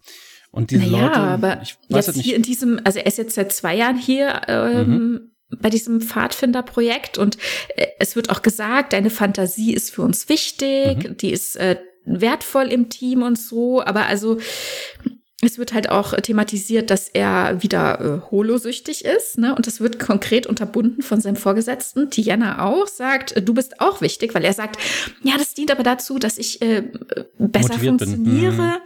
ich, ich muss doch die Voyager, wir wollen doch die Voyager irgendwie kontaktieren und wieder nach Hause holen. Und sie sagt, ja, die Voyager ist wichtig, das ist auch ein wichtiges Projekt, mhm. aber du bist auch wichtig. Wir gucken jetzt nach deiner Gesundheit, ne? Du musst diese Sucht wieder überwinden, zum Beispiel. Mhm. Und das finde ich schon auch schön, dass man um ihn als Person besorgt ist. Ne? Mhm. Ne? Andererseits, ne, also, also ich meine, er nimmt ja keine Drogen, oder? Also naja, ich meine, das ist eine Spielsucht, die er da hat. Ja, ne? so eine, also, oder so eine Mediensucht, könnte man sagen. Ähm, ja. ich, ich kann das mir vorstellen, dass, ich stelle dir mal vor, ähm, der würde halt seine, sein Geld in so einen Slot, so eine Slot-Machine reinstecken. Ah, okay. Das ist halt hier ein bisschen was anderes, aber das ist halt auch eine Sucht. Ja. Ähm, also ich kann mir das sehr, sehr lebhaft vorstellen, dass die Leute ihn davon abhalten wollen und ihm tatsächlich damit helfen wollen. Denn solange er sich auf dem Holodeck befindet, in diesem Fall ist es ein Tool, um seine Arbeit zu tun. Ne? Mhm. Aber gleichzeitig, ich meine, stell dir vor, ähm, du bist äh, computerspielsüchtig und bist aber ins Homeoffice gebunden. Was tust du? Verstehst du? Das ist das, äh, genau das ist eine Situation, in der sich bestimmt viele Computerspielsüchtige gerade befinden. Und das kann eine riesen Herausforderung sein. Ja, oder andere Problematiken, ja. Hm. Ja, aber so ja, als ja. Analogie. Vielleicht ist das genau das Problem. Und er sagt hm. sich, okay, das ist das Tool, das ich nutzen kann, um meine Arbeit gut oder überhaupt erstmal tun zu können. Und das triggert halt wieder sein ursprüngliches Problem dieser Holodeck-Sucht. Und es ist schwierig für ihn, ne? Es gibt keine, keine einfache Lösung in diesem Moment.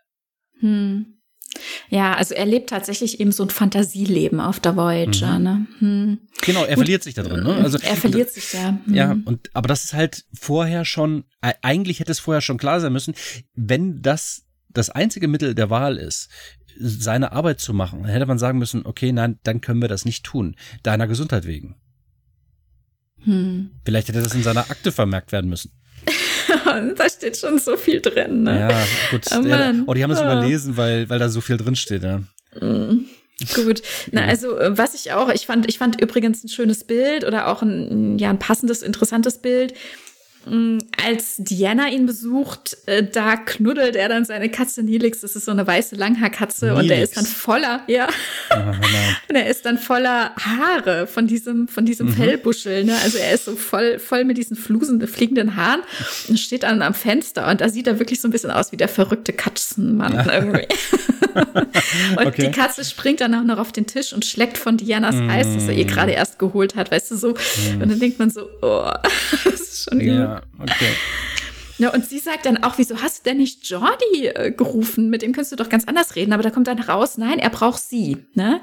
Also er mhm. kann sich nur ihr anvertrauen. Also er ist schon wieder so, er ist so eng in seinen Möglichkeiten. Ne? Also mhm. auch sein, sein Chef oder andere Leute bei der Arbeit ja zum Beispiel, die ihm Sozialkontakt anbieten, den er nicht annimmt. Ne? Mhm. Weil er die Leute auf der Enterprise zurückgelassen hat, die sind nicht da und deswegen geht's halt auch nicht anders. Aber mich, mich wurmt das so ein bisschen, dass er die als Familie bezeichnet, wenn das denn ja, so mittlerweile ist. schon. Also überleg mal, wie viel Zeit vergangen ist. Er ist ja. jetzt, warte, er ist jetzt 36 und vor zehn Jahren war die Folge der schüchterne Reginald. Das mag ja, gut, es kann sein, dass diese für ihn positive Entwicklung vorher waren sie alle scheiße zu mir und jetzt sind sie alle ganz normal zu mir. Für ihn ist das vielleicht so, ja, vorhin waren sie alle ganz normal, also scheiße zu mir und jetzt sind sie überaus gut, nämlich normal zu mir. Äh, aus seiner Perspektive, dass sich das so entwickelt mhm. hat. So wie äh, okay. die, die, die Brüder, die einen, äh, als man klein war, immer noch verprügelt haben und jetzt äh, knufft man sich nur noch mit der Faust ins Gesicht, aber nur so ganz vorsichtig. Ähm, und das ist trotzdem immer noch irgendwie böse gemeint. Okay. Ähm, könnte ich mir vorstellen, dass es, also weißt du, dass dass er so, er hat einfach gar keine Freunde. Also das könnte ich mir tatsächlich vorstellen. Er hat gar keine Freunde. Die, die engste Vertraute oder Vertraute ist nicht, die ja. Katze, ne? Deswegen. Ja. Deswegen, ja, und die Leute auf dem Holodeck, die bezeichnet ja, er als seine Freunde. Ist, und die sind nicht existent. Ne? Das sind, ja. um nochmal dieses Bild eines imaginären Freundes hervorzuholen, ne? Hm. Die sind wie imaginäre Freunde und wenn der Strom ausfällt, hat er keine mehr. Hm. Ja. Und das ist natürlich nicht schön und eigentlich hätte man ihn davor schützen müssen. Ja, das versuchen sie ja zumindest hier. Ne? Mhm. Und er geht dann eben, also wie gesagt, das ist so wie so ein Actionfilm. Äh, er geht dann hier alle Register, um das mit dem Wurmloch durchzuziehen. Am Ende geht er davon aus, es hat nicht geklappt. Er ist mhm. dann quasi verhaftet und dann kommt Admiral Paris. Das ist ja auch tatsächlich der Vater von mhm. Tom Paris, der hier oben noch in dem Projekt äh, als Kopf steht und der natürlich bemüht ist, Kontakt zu haben äh, zur Voyager, dass es funktioniert, mhm. ähm, der dann ankommt und sagt, ich habe mir das durchgeguckt, das ist ein cooles Konzept, aber Barclay ging da schon aus, dass es abgelehnt wird und hat deswegen den Alleingang begangen und dann sagt dann Paris, ja, das ist jetzt aber total schwierig für mich, wie soll ich denn jetzt damit umgehen? Aber dann, dann kommt das erlösende Geräusch, die bekommen Antwort von der Voyager, ne? Mhm. Und dann ist das Ganze halt erfolgreich gewesen und damit ist es dann nochmal gut gegangen sozusagen, ne? Und dann kann man da mhm. weiterarbeiten und so bleibt dann eben auch der Kontakt. Also die können dann jeden Monat eine Transmission hin und her schicken. Mhm. Und äh, gegen Ende der äh, sechsten Staffel in der Folge Rettungsanker, das ist dann äh, mh, eigentlich ist es ja die gleiche Staffel. Wieso ging ich dann davon aus? Es könnte sein, dass ich die Jahreszahlen verdüttelt habe. Ich bin mir nicht sicher, ob es 77 ist, dann wäre er 37, bin mich mir nicht sicher. Äh, da ähm, hm, ja, gute Frage. Da, da erf äh, also da erfahren wir, dass er, äh, also wir wussten vorher schon in der äh, Staffel 2 Holosyndrom, da hat er überhaupt ähm, quasi diese Rolle des Hologramms dort gespielt in dieser Fehlfunktion, mhm. weil er ursprünglich mal, das muss zu der Zeit gewesen sein, als er eben noch auf der Enterprise gedient hat.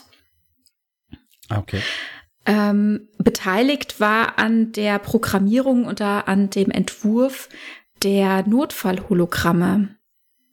Also das MHN ist ja von Dr. Zimmerman entworfen worden, mhm. aber Barclay muss daran mitgearbeitet haben. Und man kann sich natürlich vorstellen, dass sich da zwei, ja, zwei mhm. Seelen treffen, die sehr gut zusammenpassen irgendwie. Ne? Also ja, beide so Wobei der Zimmerman, der Zimmerman ist ja eher, ne, naja, er ist ein absoluter Sexist also so wie ich das gesehen habe.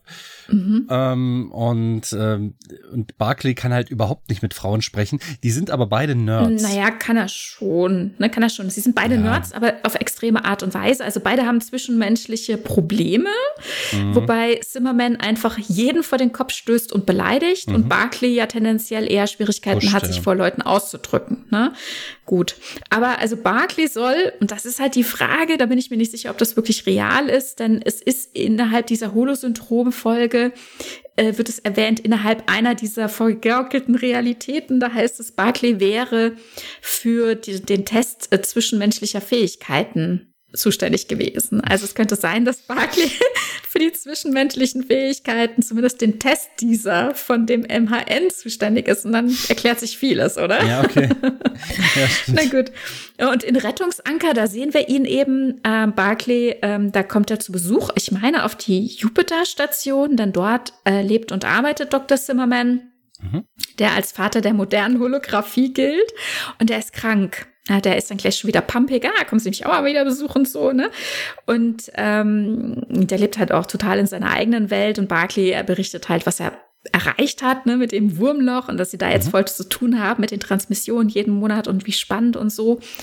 Und äh, dann sagt er, ja, Glückwunsch zum äh, transgalaktischen Telefonanruf, das was interessiert mich, so ein Quatsch sozusagen, ne? Mhm. Und ähm, aber ja, also wie gesagt, das sind halt so zwei Seelenverwandte, ne? Also so Holo äh, Personen irgendwie, also so die, die, die holo-affin sind, sag ich mal.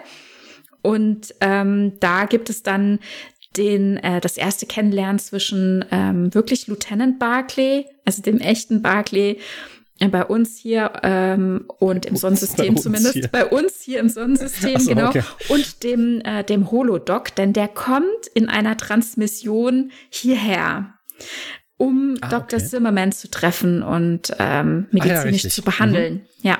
ja und da, daher, mhm. daher kennen die sich, genau. Ach ja, die sind dann furchtbar im Streit mhm, und mhm. Diana wird auch noch involviert und so, ja. Ähm, und dann am Anfang der siebten Staffel gibt es dann den umgekehrten Besuch. Also was liegt näher, als dass so jemand wie Barclay dann auch irgendwann dahin kommt, dass er sich selbst als Hologramm programmiert? Oh je. Ja, weil er echt ein gutes Vorbild ist. Ja. und dann äh, steckt er sich selbst, also sein Hologramm, ne? Also er ist ja auch total besessen von der Voyager mhm. und ihrer Crew und so und dieser ganzen Mission und dann steckt er sich selbst in diese Transmission und lässt sich dort äh, hinschicken, aber die Transmission kam nicht an. Ja, und dann im nächsten Monat versuchen sie es nochmal und offenbar hat es wieder nicht geklappt. Aber Barclay ist, hat jetzt rausgefunden, dass die Transmission abgefangen wurde und parallel sehen wir dann eben auch, was im Delta-Quadrant passiert, denn dort kommt tatsächlich ein Barclay-Hologramm an, aber der ist eben ganz anders, als wir den Barclay kennen. Also der ist ja einerseits so selbstbewusst und äh, auftretend, wie, wie wir ihn in seiner Holo-Fantasie immer kennen, aber mhm. es ist definitiv nicht der Barclay, der losgeschickt wurde.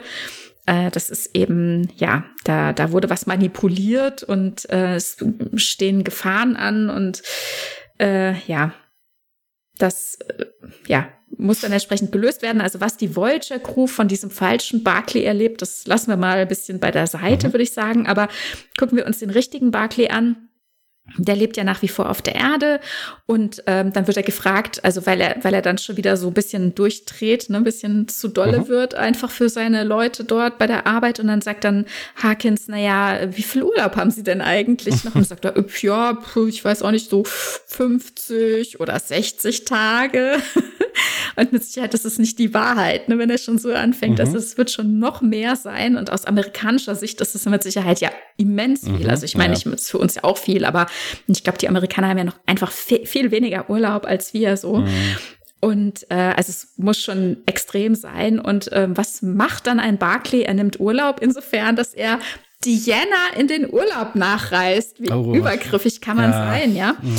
Und ähm, dann erleben wir die beiden eben wieder und sie sagt dann so Sachen wie, hey, was ist passiert? Warum bist du denn jetzt schon wieder so down, als wir das letzte Mal uns gesehen haben? Da war, das war bei Jordys Geburtstag und da hast du noch, ähm, da warst du noch so gut drauf. Was ist passiert? Und sagt er, ja, damals war die Welt ja noch ganz anders. Da hatte ich mein Hologramm von mir schon, also fertig und, mhm. und habe das Jordi gezeigt und der war total stolz und das äh, war einfach super. Die Dragons haben die Meisterschaft gewonnen und dann ist er da dann in der Zeit auch noch mit der Leosa ausgegangen und dann sagt sie, ja, was ist denn aus der geworden? Und dann kommt halt nach und nach raus, da ist er halt total verarscht worden. Also das war ein gekauftes mhm. Dabo-Girl. Übel. Die ihn äh, ausspioniert hat und das kam dann eben dazu, dass eben dieses Projekt mit dem Hologramm verschicken mhm. schiefgegangen ist. Ne? Also die wurde dafür bezahlt, eben die Informationen zu sammeln, damit andere wiederum, also Ferengi, dieses Hologramm abfangen, modifizieren und zu ihren Zwecken weiter nutzen können. Und das ist halt schon heftig. Also das, mhm. ja, sie, er wird dann auch damit konfrontiert mit der Lyosa und äh, erfährt dann halt, dass alles vorgespielt war und das ist schon hart. Mhm. Über da Dabodam müssen wir uns auch nochmal unterhalten. Ja, ja ich das glaube, machen wir auch noch. Ich, ich glaube, das Thema ist gar nicht so klein, jetzt wo du es gerade ja. anschneidest. Ne? Ja, ja. Naja, okay. und was ich aber hier interessant finde noch, was ich noch unbedingt erwähnen will, dass mhm. der Admiral Paris, also zumindest ist das wieder das, was Barclay sagt. Ne? Also er aus seiner Sicht, er sagt, Admiral Paris war total sauer, als die Transmission letzten Monat verloren gegangen ist. Jetzt ist sie wieder verloren. Wir hatten letzten Monat schon total hohen Druck Ne? Das finde ich mhm. interessant, was hier über die Arbeitsatmosphäre und über das Verhalten äh, innerhalb der Arbeit genau, gesagt wird, finde ich heftig. Das nehmen wir ja gar nicht wahr. Nur, ja. ähm, ich gehe gerne immer wieder darauf ein. Ne? Nur, äh, was, also was die Arbeitsrhythmen angeht, ähm, nur äh, auf der Cerritos sehen wir so etwas dass, dass es mal einen heftigen Zeitdruck geben kann, ne? Dass mhm. es, dass die Leute sich Buffer-Time nehmen und wenn das dann auffliegt, dann wird die Arbeit ganz hart getaktet und dann leiden alle darunter. Ich meine, das ist auch total überspitzt äh, dargestellt worden. Lower Decks äh, nimmt sich da halt auch die Freiheit heraus, das mhm. wirklich absolut weit zu überspitzen. Aber wer weiß, vielleicht ist es für, für so eine Person wie Barclay tatsächlich so, also wird das als, als ein wahnsinnig hoher Druck wahrgenommen, während diese ganze, also so sehe ich das, darauf wollte ich halt ganz am Anfang auch schon hinaus, diese Elite, die sich ja auf so einer mhm. Enterprise D oder auf überhaupt irgendeiner Enterprise immer versammelt, das sind ja alles die, die sind nicht nur in ihrem Bereich richtig gut, sondern mhm. die sind in allem richtig gut. Also die sind, die haben äh, 120 Prozent in, in jeder Kategorie, in jeder, in jedem Attribut sind die besser als, als, als andere Menschen. Das sagen sie ja tatsächlich. Ja. Auch deswegen bist du an Bord der Enterprise. Ne? Richtig. Und, ja. und ich, also da, am Anfang wollte ich darauf hinaus, dass Barclay, und ich glaube, das hattest du halt auch schon gesagt, Barclay ist ein Typ wie du und ich. Der mhm. ist, der, der kann Sachen gut. Ich kann auch Sachen gut. Ich weiß aber auch, dass ich Schwächen habe. Ähm, ich bin sicher, dass, dass es dir da ähnlich oder genauso geht. Und jeder von uns hat Bereiche, in denen er richtig, richtig gut ist. Und Barclay ist ein hervorragender Ingenieur. Der hat wahnsinnig gute Ideen. Viele gehen davon in den Sand. Das ist halt einfach so. Ne? Wenn man viele Ideen hat, dann ist halt einfach nicht alles immer richtig und alles immer perfekt. Und so geht's uns ja auch. Also, also so wie sich jetzt hier in diesem Pfadfinderprojekt darstellt, fehlt ihm wohl so ein bisschen auch das Maß rauszufinden, was wirklich realistisch praktikabel ist. Ne? Mhm. Also ich fand interessant, weil also ich war, hat mich doch sehr gestört im Laufe dieser ganzen Folgen, die er so hat, dass eben nicht an ihn geglaubt wird, obwohl mhm. er doch am Ende, also spätestens nachdem er einmal so große Erfolge hat, kann man doch beim nächsten Mal denken, naja gut, vielleicht hat er ja wieder recht, ne? Aber es wird dann häufig gleich so abgebügelt, abgewertet, Augenrollen, ne? Und mhm. jetzt hier im Rahmen des Pfadfinderprojektes ist es so semi, also, also halb halb, ne? Mhm. Auf der einen Seite ähm, schätzen sie ihn, ne? aber also sowas zu sagen wie, du bist wertvoll fürs Team aufgrund deiner Fantasie und so, aber halt mal den Ball flach, ne? Das heißt ja auch schon wieder, das ist ja schon wieder so relativierend irgendwie. Also mhm. das macht ihn so, äh, so besonders. Weißt du, was ich meine? Ja, also, klar. Und dann auf der anderen Seite, das fand ich aber dann wieder sehr schön zu sagen, wir haben sechs Monate lang an der Transwarp-Sonde gearbeitet und daraus ist nichts geworden. Ne? Das war eine Idee von dir. Das ist auch wieder so, vielleicht so eine utopische, nee, nee, so eine utopische Idee, so was total unrealistisch ist, wo man denkt, boah, das kann doch nicht sein. Aber der mhm. hat voll die Idee, dann genau. probieren wir das jetzt. Vielleicht funktioniert das ja. Und hier haben sie es gemacht. Ne? Aber die Frage ist, wie oft macht man solche fixen Ideen mit? Weil mhm. es, man, man verschwendet hier halt Ressourcen, Zeit. Ne? Und ja, wer weiß, ob die Ressourcen das Hauptproblem sind. Ich glaube, die ich Nerven glaub, der Leute. Um die, ja, aber es geht schon um die Zeit, ne? Und mhm. äh, es könnten ja auch mehrere Teams arbeiten ja. parallel. Ich meine, auf der Erde ist wahrscheinlich genug Raum für, weißt du, wenn, es geht ja nicht mehr um Geld. Es geht ja auch sicherlich nicht mehr um Material. Wir haben wir über beim, beim Replikator drüber mhm. gesprochen. Wer weiß. Das, ja. das können wir ja nicht hundertprozentig sagen. Aber das ist wahrscheinlich, dass es daran nicht scheitert. Woran es scheitert bei einem, einem Projekt ist natürlich, dass entweder die Grundannahme eines solchen Projektes falsch ist oder dass halt falsche äh, Schritte gegangen wurden. Und vielleicht muss man das halt nur genau genug ja, analysieren. Vielleicht findet man eine Lösung für dieses Problem, beispielsweise der Kommunikation. Diese Telekommunikation ist halt ein Projekt. Vielleicht geht man das aber auch anders an und vielleicht gibt es auch ganz viele Teams, dass ihm jetzt Druck gemacht wird. Auf der, auf leben viele, viele Menschen. Wer weiß, wie viele mhm. das sind. Ich, wird eigentlich eine Zahl genannt in Star Trek? Ich glaube nicht. Ne? Nee, keine Ahnung, weiß ich nicht. Ich glaube Das ist eine andere Folge okay. von uns. Ja, ähm, genau. Wir werden die mal hören, aber erst viel später, wenn wir sie irgendwann mal aufgenommen haben. Ähm, ja. ja. Also es, auf der Erde könnten sich ja ganz viele Teams bilden. Deswegen ist halt die Frage, warum sollte er denn überhaupt Druck haben? Ja, ja, es gibt aber so viele Themen. Ne? Es gibt bestimmt ganz viele tolle Forschungsprojekte und so ein verschollenes Schiff ist halt eines von vielen. Mhm. Hm. Ich also, glaube meinst, schon, dass es auch um Ressourcen geht. Ne? Dass, es könnte auch ähm, sein, dass er verplant wird, dass gesagt wird, nein, wir, du, wir kennen oder wir wissen, was du kannst. Du bist halt äh, ein gut ausgebildeter Ingenieur in dem und dem Bereich und wir brauchen dich dort. Vielleicht ja, ist das, das ja das, was du meinst. Ne, ja, dass sie ja. sagen, nee, du verschwendest deine Zeit bitte nicht damit. Wir haben dich ausgebildet mhm. und jetzt verschwendest du deine Zeit. Also das ist die Ressource, die knapp ist. Äh, die verschwendest du bitte nicht mit so einem Blödsinn, der dann am Ende wieder in ja im Nichts verläuft. Und ich meine, am Ende funktioniert das ja auch. Es ist schon merkwürdig, dass man keine zweiten Chancen gibt. Es ist auch wirklich echt merkwürdig, dass man äh, nicht sagt, okay, wir haben hier, wir gehen hier einen ganz unkonventionellen Weg es ist sehr wahrscheinlich, dass das nicht funktioniert. ähm, dass man dann hinterher enttäuscht ist und sagt, pff, so ein Schrott. Ich meine, es geht nicht mehr um Geld. Ne? Deswegen weiß ich nicht, wo da, wo es da jetzt so hakt, warum er diesen Druck empfindet. Und das ist vielleicht der Punkt. Vielleicht empfindet er den Druck auch nur. Vielleicht ist er gar nicht da. Hm. Ja, kann schon sein, ja. Vielleicht empfindet er den, weil eben, weil er nicht mehr alles machen konnte, ungezwungen, ne, dass man, mhm. also ich meine, das musst du auch erstmal hinkriegen, dass du sagst, ich schicke jetzt ein, ein Abbild meiner selbst äh, durch, ja. durch dieses Mikrowurmloch. Das ist die, einmal im Monat können wir was hinschicken und jetzt schicke ich mich selbst. Ich meine, Hallo? Ja. Sie hätten auch einen Stapel Informationen, Briefe und äh, neueste Daten schicken können, aber mhm. nein, sie schicken ihn. Ne? Und dann auch noch ein zweites Mal. Also er mhm. kann ja auch ganz viel machen. Ja.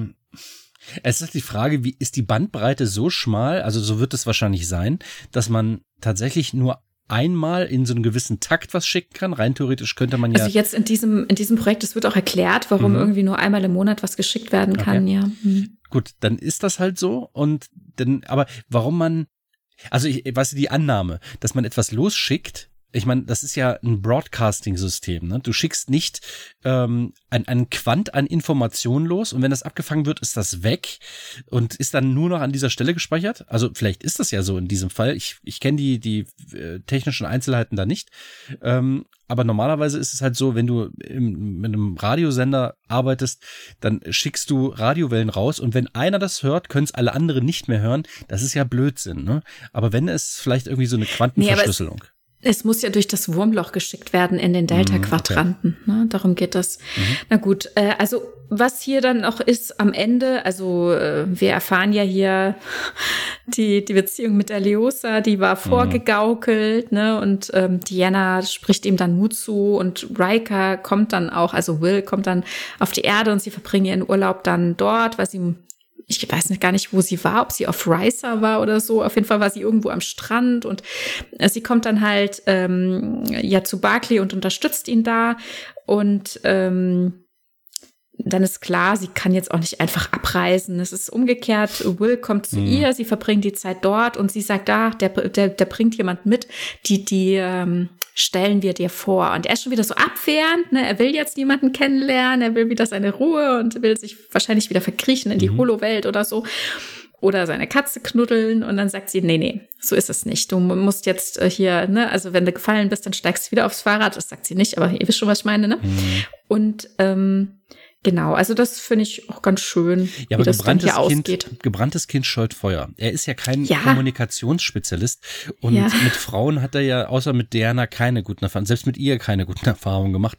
Und ich könnte mir vorstellen, dass er das ablehnt, nicht aus dem Grund, dass er kein Interesse an, an neuen Leuten hat, sondern dass er einfach so häufig von diesen Menschen, auch Menschen, von denen man annehmen müsste, dass die gut sind, dass er so häufig von denen enttäuscht worden ist, dass er das aus diesem Grunde ablehnt. Und das ist so traurig. Das ist wirklich echt traurig, dass wenn ich dieses Nein höre an dieser Stelle, dass ich vermuten muss, dass es daran liegt, dass das Umfeld auf ihn so negativ einwirkte. Hm. Na gut, na, ich meine, er wurde hier total ausgenutzt. Ne? Also es hm. wurde jemand bezahlt, um ihn zu bezirzen. Die ganze Schlimm, Beziehung ja. war, war vorgegaukelt. Das ist hart. Ähm, aber ich finde es schön, ähm, wie Will und Diana hier dann auf ihn eingehen und für ihn da sind. Mhm. Ne? Und er hat ja auch vorher gesagt, also dass er seine Familie auf der Enterprise zurückgelassen hat und mh, mm, hat ja offenbar immer noch, also jetzt jetzt noch mal ein Jahr später, immer noch nicht so einen richtigen Kontakt äh, auf der Erde geknüpft. Ne? Mhm. Na gut, also dann geht's weiter in der siebten Staffel.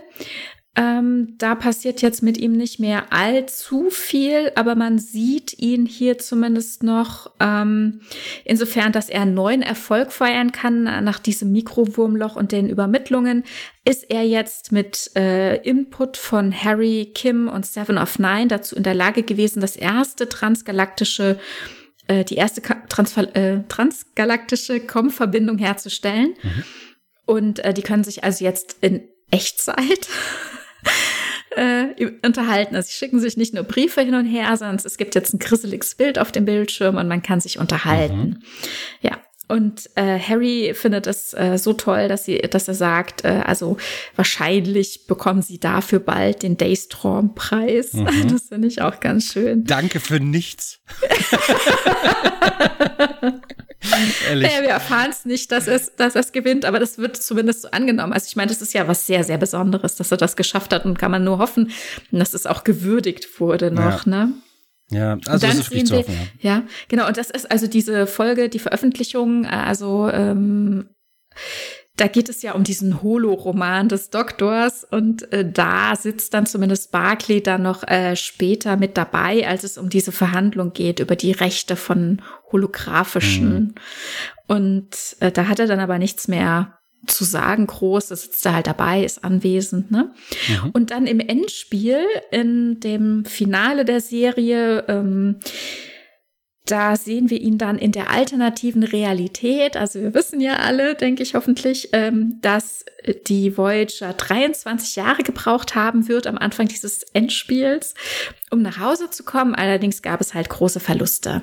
Und die, die halt noch da sind, die treffen sich jedes Jahr um Feiern zusammen. Mhm. Und Reginald wurde eben auch mit in die Voyager-Familie aufgenommen und feiert mit ihnen mit. Und alle sind übelst alt geschminkt. Mhm. Und wenn man mhm. guckt, wie alt sie aussehen, oje, oje. Also er ist jetzt 63 und äh, ist sehr sortiert, äh, er stottert überhaupt nicht mehr, er ist also offenbar richtig bei sich angekommen. Es mhm. ist richtig schön zu Eloquent, sehen, wie er, wie gesettelt er jetzt da ist, also wie, ja, wie, wie angekommen er bei mhm. sich selbst ist. Er doziert jetzt, äh, er ist jetzt Commander, er gibt äh, Vorlesungen an der Akademie und äh, dann, das ist interessant fand ich, äh, als er für Janeway lügt, denn die Admiral Janeway, die will ja die Zeitlinie ändern und reist zurück, um Dinge richtig zu stellen, wie sie meint. Und als er, also er hat ihr geholfen in den Vorbereitungen, wie so manche anderen auch. Und als er da für sie lügen muss, da fängt er an zu stottern. Und dann fällt es halt direkt auf, was ist da los? Wieso stottern sie plötzlich mhm. wieder? Das hatten sie doch überwunden. Dann fällt es halt richtig auf. Und also er ist da sozial total eingebunden, spielt Golf mit dem Doktor und und und so, ne? mhm. ne? Das ist einfach sehr, sehr schön. Aber es ist natürlich eine alternative Realität, die so gar nicht stattgefunden hat. Und wir sehen ihn dann aber, als es dann das endgültige Ende gibt, also wo sie nicht 23 Jahre gebraucht haben, um heimzukommen, sondern nur sieben, mhm. äh, sehen wir ihn dann beim Empfang auch. Also als jetzt, äh, keine Ahnung, wie alt er jetzt ist, 38, 39. Mhm ähm, genau. Ja, aber das liegt ja auch nah, dass, es, dass sich das alles so entwickeln kann. Und das mhm. ist, finde ich, sehr zufriedenstellend, wenn man dann merkt, okay, das ist ähm, eine Entwicklung, die mag ich, denn die ist positiv für ihn und er hat es ja nicht verdient, schlecht behandelt zu werden, denn er ist so wie sehe ich das, kein schlechter Mensch. Zwischenzeitlich hatte ich ihn für größenwahnsinnig gehalten, mhm. aber ich möchte, dass der, dass er auch gut behandelt wird. Warum sollte man ihn schlecht behandeln, weil er weil er Psychosen hat oder, oder Phobiker ist oder äh, Anfang sehr, sehr neurotisch wirkt. Das, das hat er nicht verdient. Und er ist, ja. ein, ist ein super Genie in seinem Gebiet. Ich mhm. mag ihn. Also, im, aus meinen, jetzt sind wir schon am Punkt, dass es so ein bisschen fazitieren. Ja, ich würde schon sagen. Mhm. Ja. Also, aus meiner Sicht ist es so, dass ich ja am Anfang gesagt hatte, er ist unsympathisch, unzuverlässig. Er ist unfähig zu kommunizieren, größenwahnsinnig zum Teil und es wirkt irgendwie inselbegabt. Mhm. Aber im, also nach dieser ersten Folge, in der er auftrat, entwickelte sich das immer weiter und er wurde dann ja auch mehr integriert und das ist, das ist für mich sehr zufriedenstellend zu sehen. Es ging so ein bisschen hin und her, hatten wir ja auch drüber mhm. gesprochen. Aber dass er dann am Ende, selbst im schlimmsten Fall, nur noch schüchtern war. Ja, Phobiker, aber das ist ja nicht, nicht furchtbar. Er ist ein Fanboy. Hey, da wüsste ich noch ein paar Leute. Ne? Ähm, ja. Er ist äh, immer noch unsicher, er ist ein Hypochonder, aber das sind viele Menschen. Er ist, in einigen Stellen ist er ganz einfach, aber auf der anderen Seite ist er ein mega Genie er ist spielsüchtig. Das sind Menschen. Das ist halt einfach so, ne? Also spielsüchtig, mediensüchtig, würde ich sagen. Ja, ja. Wobei, also ich bin mir nicht sicher, ob das, ja. Ja, also. Vielleicht passt das. Ja, aber ich, das ist das, was ich jetzt mal einfach annehme, mhm. ne? Er ist so ein, ja. so ein, so ein Holodeck-Mediensüchtiger. Mhm. Ja, das könnte man schon so ganz grob behaupten. Aber was mir aufgefallen ist, insgesamt, er wurde zwischenzeitlich Brokkoli genannt und hat das mhm. ohne, ohne zu, zu heulen und davon zu rennen, einfach mal ertragen. Er ist an dieser Stelle wirklich ein relativ großer und harter Geist oder er, er hat sich ein dickes Fell angearbeitet. Aber insgesamt muss ich sagen, ist er liebenswürdigerweise unperfekt. Mhm. Ja, das stimmt. Ich glaube, das macht ihn halt auch wirklich ähm, allgemein gesehen sympathisch. Man kann sich mit ihm nicht nur deswegen identifizieren, mhm. weil man ähm, ja, weil man, also weil viele, er ist ein Publikumsliebling, ne? Und mhm. das ist ja auch der Grund, warum er auch immer wieder reingeschrieben wurde, warum Dwight Schulz eben nicht nur eine Folge hatte ne? Mhm. und immer wieder kommen durfte. Und selbst hatte der sich übrigens auch mal gefragt, wann es denn Schluss ist, wann er ihn nicht mehr spielen können würde, wann er zu alt ist für die Rolle quasi, ne? Mhm. wann das nicht mehr funktioniert. Aber ich finde es schön, wie sie das gelöst haben und auch, dass es eben diese Entwicklung gibt, dass wir sehen, dass da sich was tut. Mhm. Und auch im Umgang mit ihm sich was tut. Ne? Ähm, das haben wir ja deutlich gemacht, dass der Umgang mit ihm äh, teilweise echt erschreckend war, mhm. ne, dass sich da Leute nicht mit Ruhm bekleckert haben. Ich finde es äh, spannend zu sehen. Also ich meine, die Folgen sind natürlich jeweils auch ein Kind ihrer Zeit. Ich finde es äh, mhm. schön zu sehen, dass es hier verschiedene Ansätze gab. Also ein Jordi, der halt äh, es angeblich, so sagt er, ich glaube ihm das auch, dass er es versucht hat. Er hat das irgendwie lange versucht, sagt er. Ne? Aber letzten Endes war die Art, wie er mit Barclay umgegangen ist, ja sehr pumpig. Auch Riker nimmt sich das sofort an. Ne? Er sagt, ich lese ihren Namen immer wieder in den Berichten. Was ist hier los? Ne? Geht ihm so richtig an, packt ihn mhm. am Arm und ist richtig pff, heftig, ja. Und dann aber den Gegenpol, den Picard, der sagt, hm, das ist aber ungewöhnlich. Das habe ich ja immer auf meinem Schiff ja eigentlich nicht. Äh, schon wieder dieses Elitäre, ne? Mhm. Äh, das sind wir nicht gewohnt auf diesem Schiff, ähm, aber wir gehen auch nicht den einfachen Weg. Wir sagen nicht, wer hier nicht passt, der wird rausgeschmissen. Ne, und Barclay bietet es ja auch an. Also ich weiß nicht an welcher Stelle. Ich meine hier auch in dieser ersten Folge in Staffel 3 TNG, der schüchterne Reginald, als er dann erwischt wurde quasi auf dem Holodeck, was da so läuft. Auch sehr naiv, dass er da nicht abschließt. Was ist denn da hm. los? Naja gut, also, ähm, oder sich mal einen Wecker stellt, ne, so Geschichten, ja.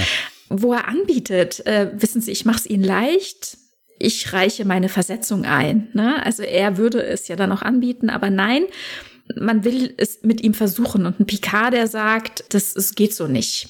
Überwinden Sie Ihre äh, Vorbehalte, machen Sie sich ihn zum Freund. Gut, das ist natürlich auch fragwürdig, ob man sowas so sagen kann, aber vielleicht braucht es die Ansage. Mhm um das hinzukriegen, dass jemand überhaupt offen ist. Und dann merkt man ja richtig auch im Verhalten zum Beispiel von Jordi, wie da eine gewisse Zäsur ist. Ne? Er könnte jetzt auch schon wieder aus der Haut fahren, aber er kann es auch einfach lassen. Mhm. Ist ja auch eine Entscheidung, wie man jemandem begegnet. Und das finde ich ganz schön, dass das hier durchgespielt wird. Und na, auf der einen Seite regen wir uns auf, aber auf der anderen Seite ist es halt vielleicht auch genau das, was man uns oder was man dem Publikum seiner Zeit eben auch zeigen muss. Ne? Weil man hat es uns bis dato ja nicht gezeigt in der Form oder in dem Ausmaß.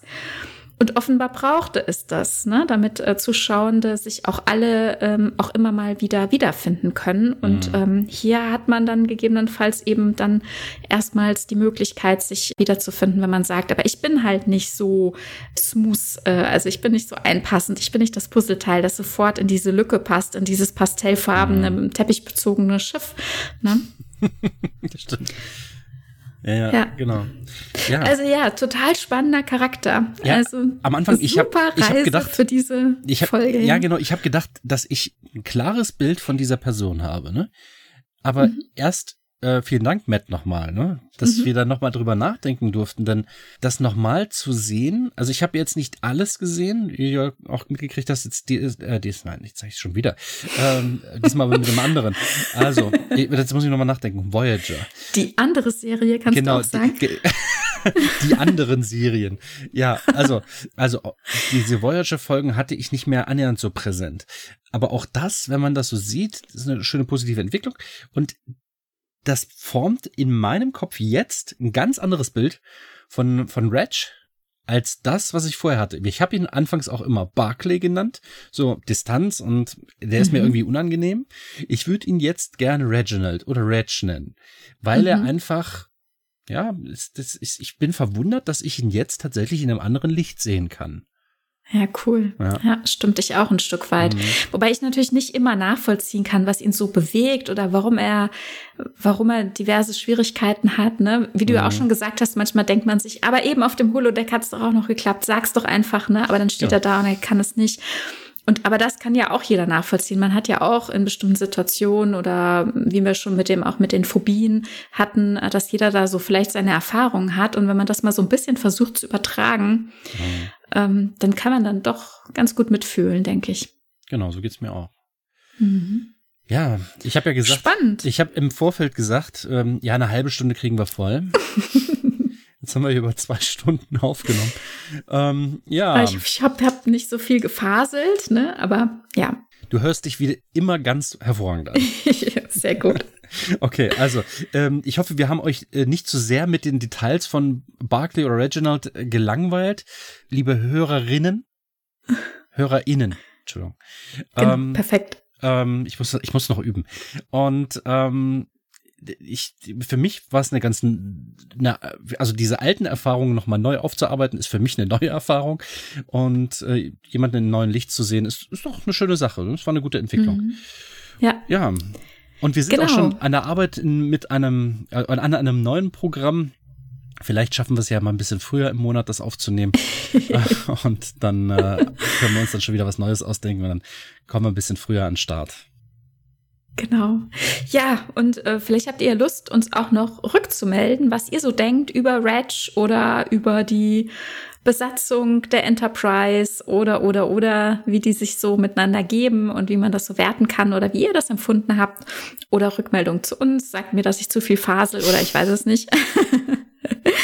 Äh, dann meldet euch doch gerne. Schreibt zum Beispiel auf unserer Seite Trekkipedia, oje, oje, ja, trekkipedia.podigy.io. Genau, oder bei Twitter auf äh, @trekkipedia. Genau. Und auf der Homepage steht auch die E-Mail-Adresse, falls ihr uns Mail schreiben wollt. Und da denke ich jetzt schon wieder dran. Haben wir da mal ins Postfach geguckt? Müssen wir mal machen. Habe hab ich gemacht. Ich, äh, ah, perfekt. Ich äh, habe es aber noch nicht beantwortet. Es tut mir leid.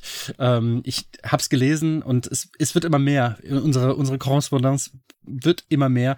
Aber ich ich nehme es mir vor, ich mache es jetzt mal in Kürze. Also, okay. schön, dass ihr zuhört. Äh, seid auch beim nächsten Mal gerne wieder mit dabei.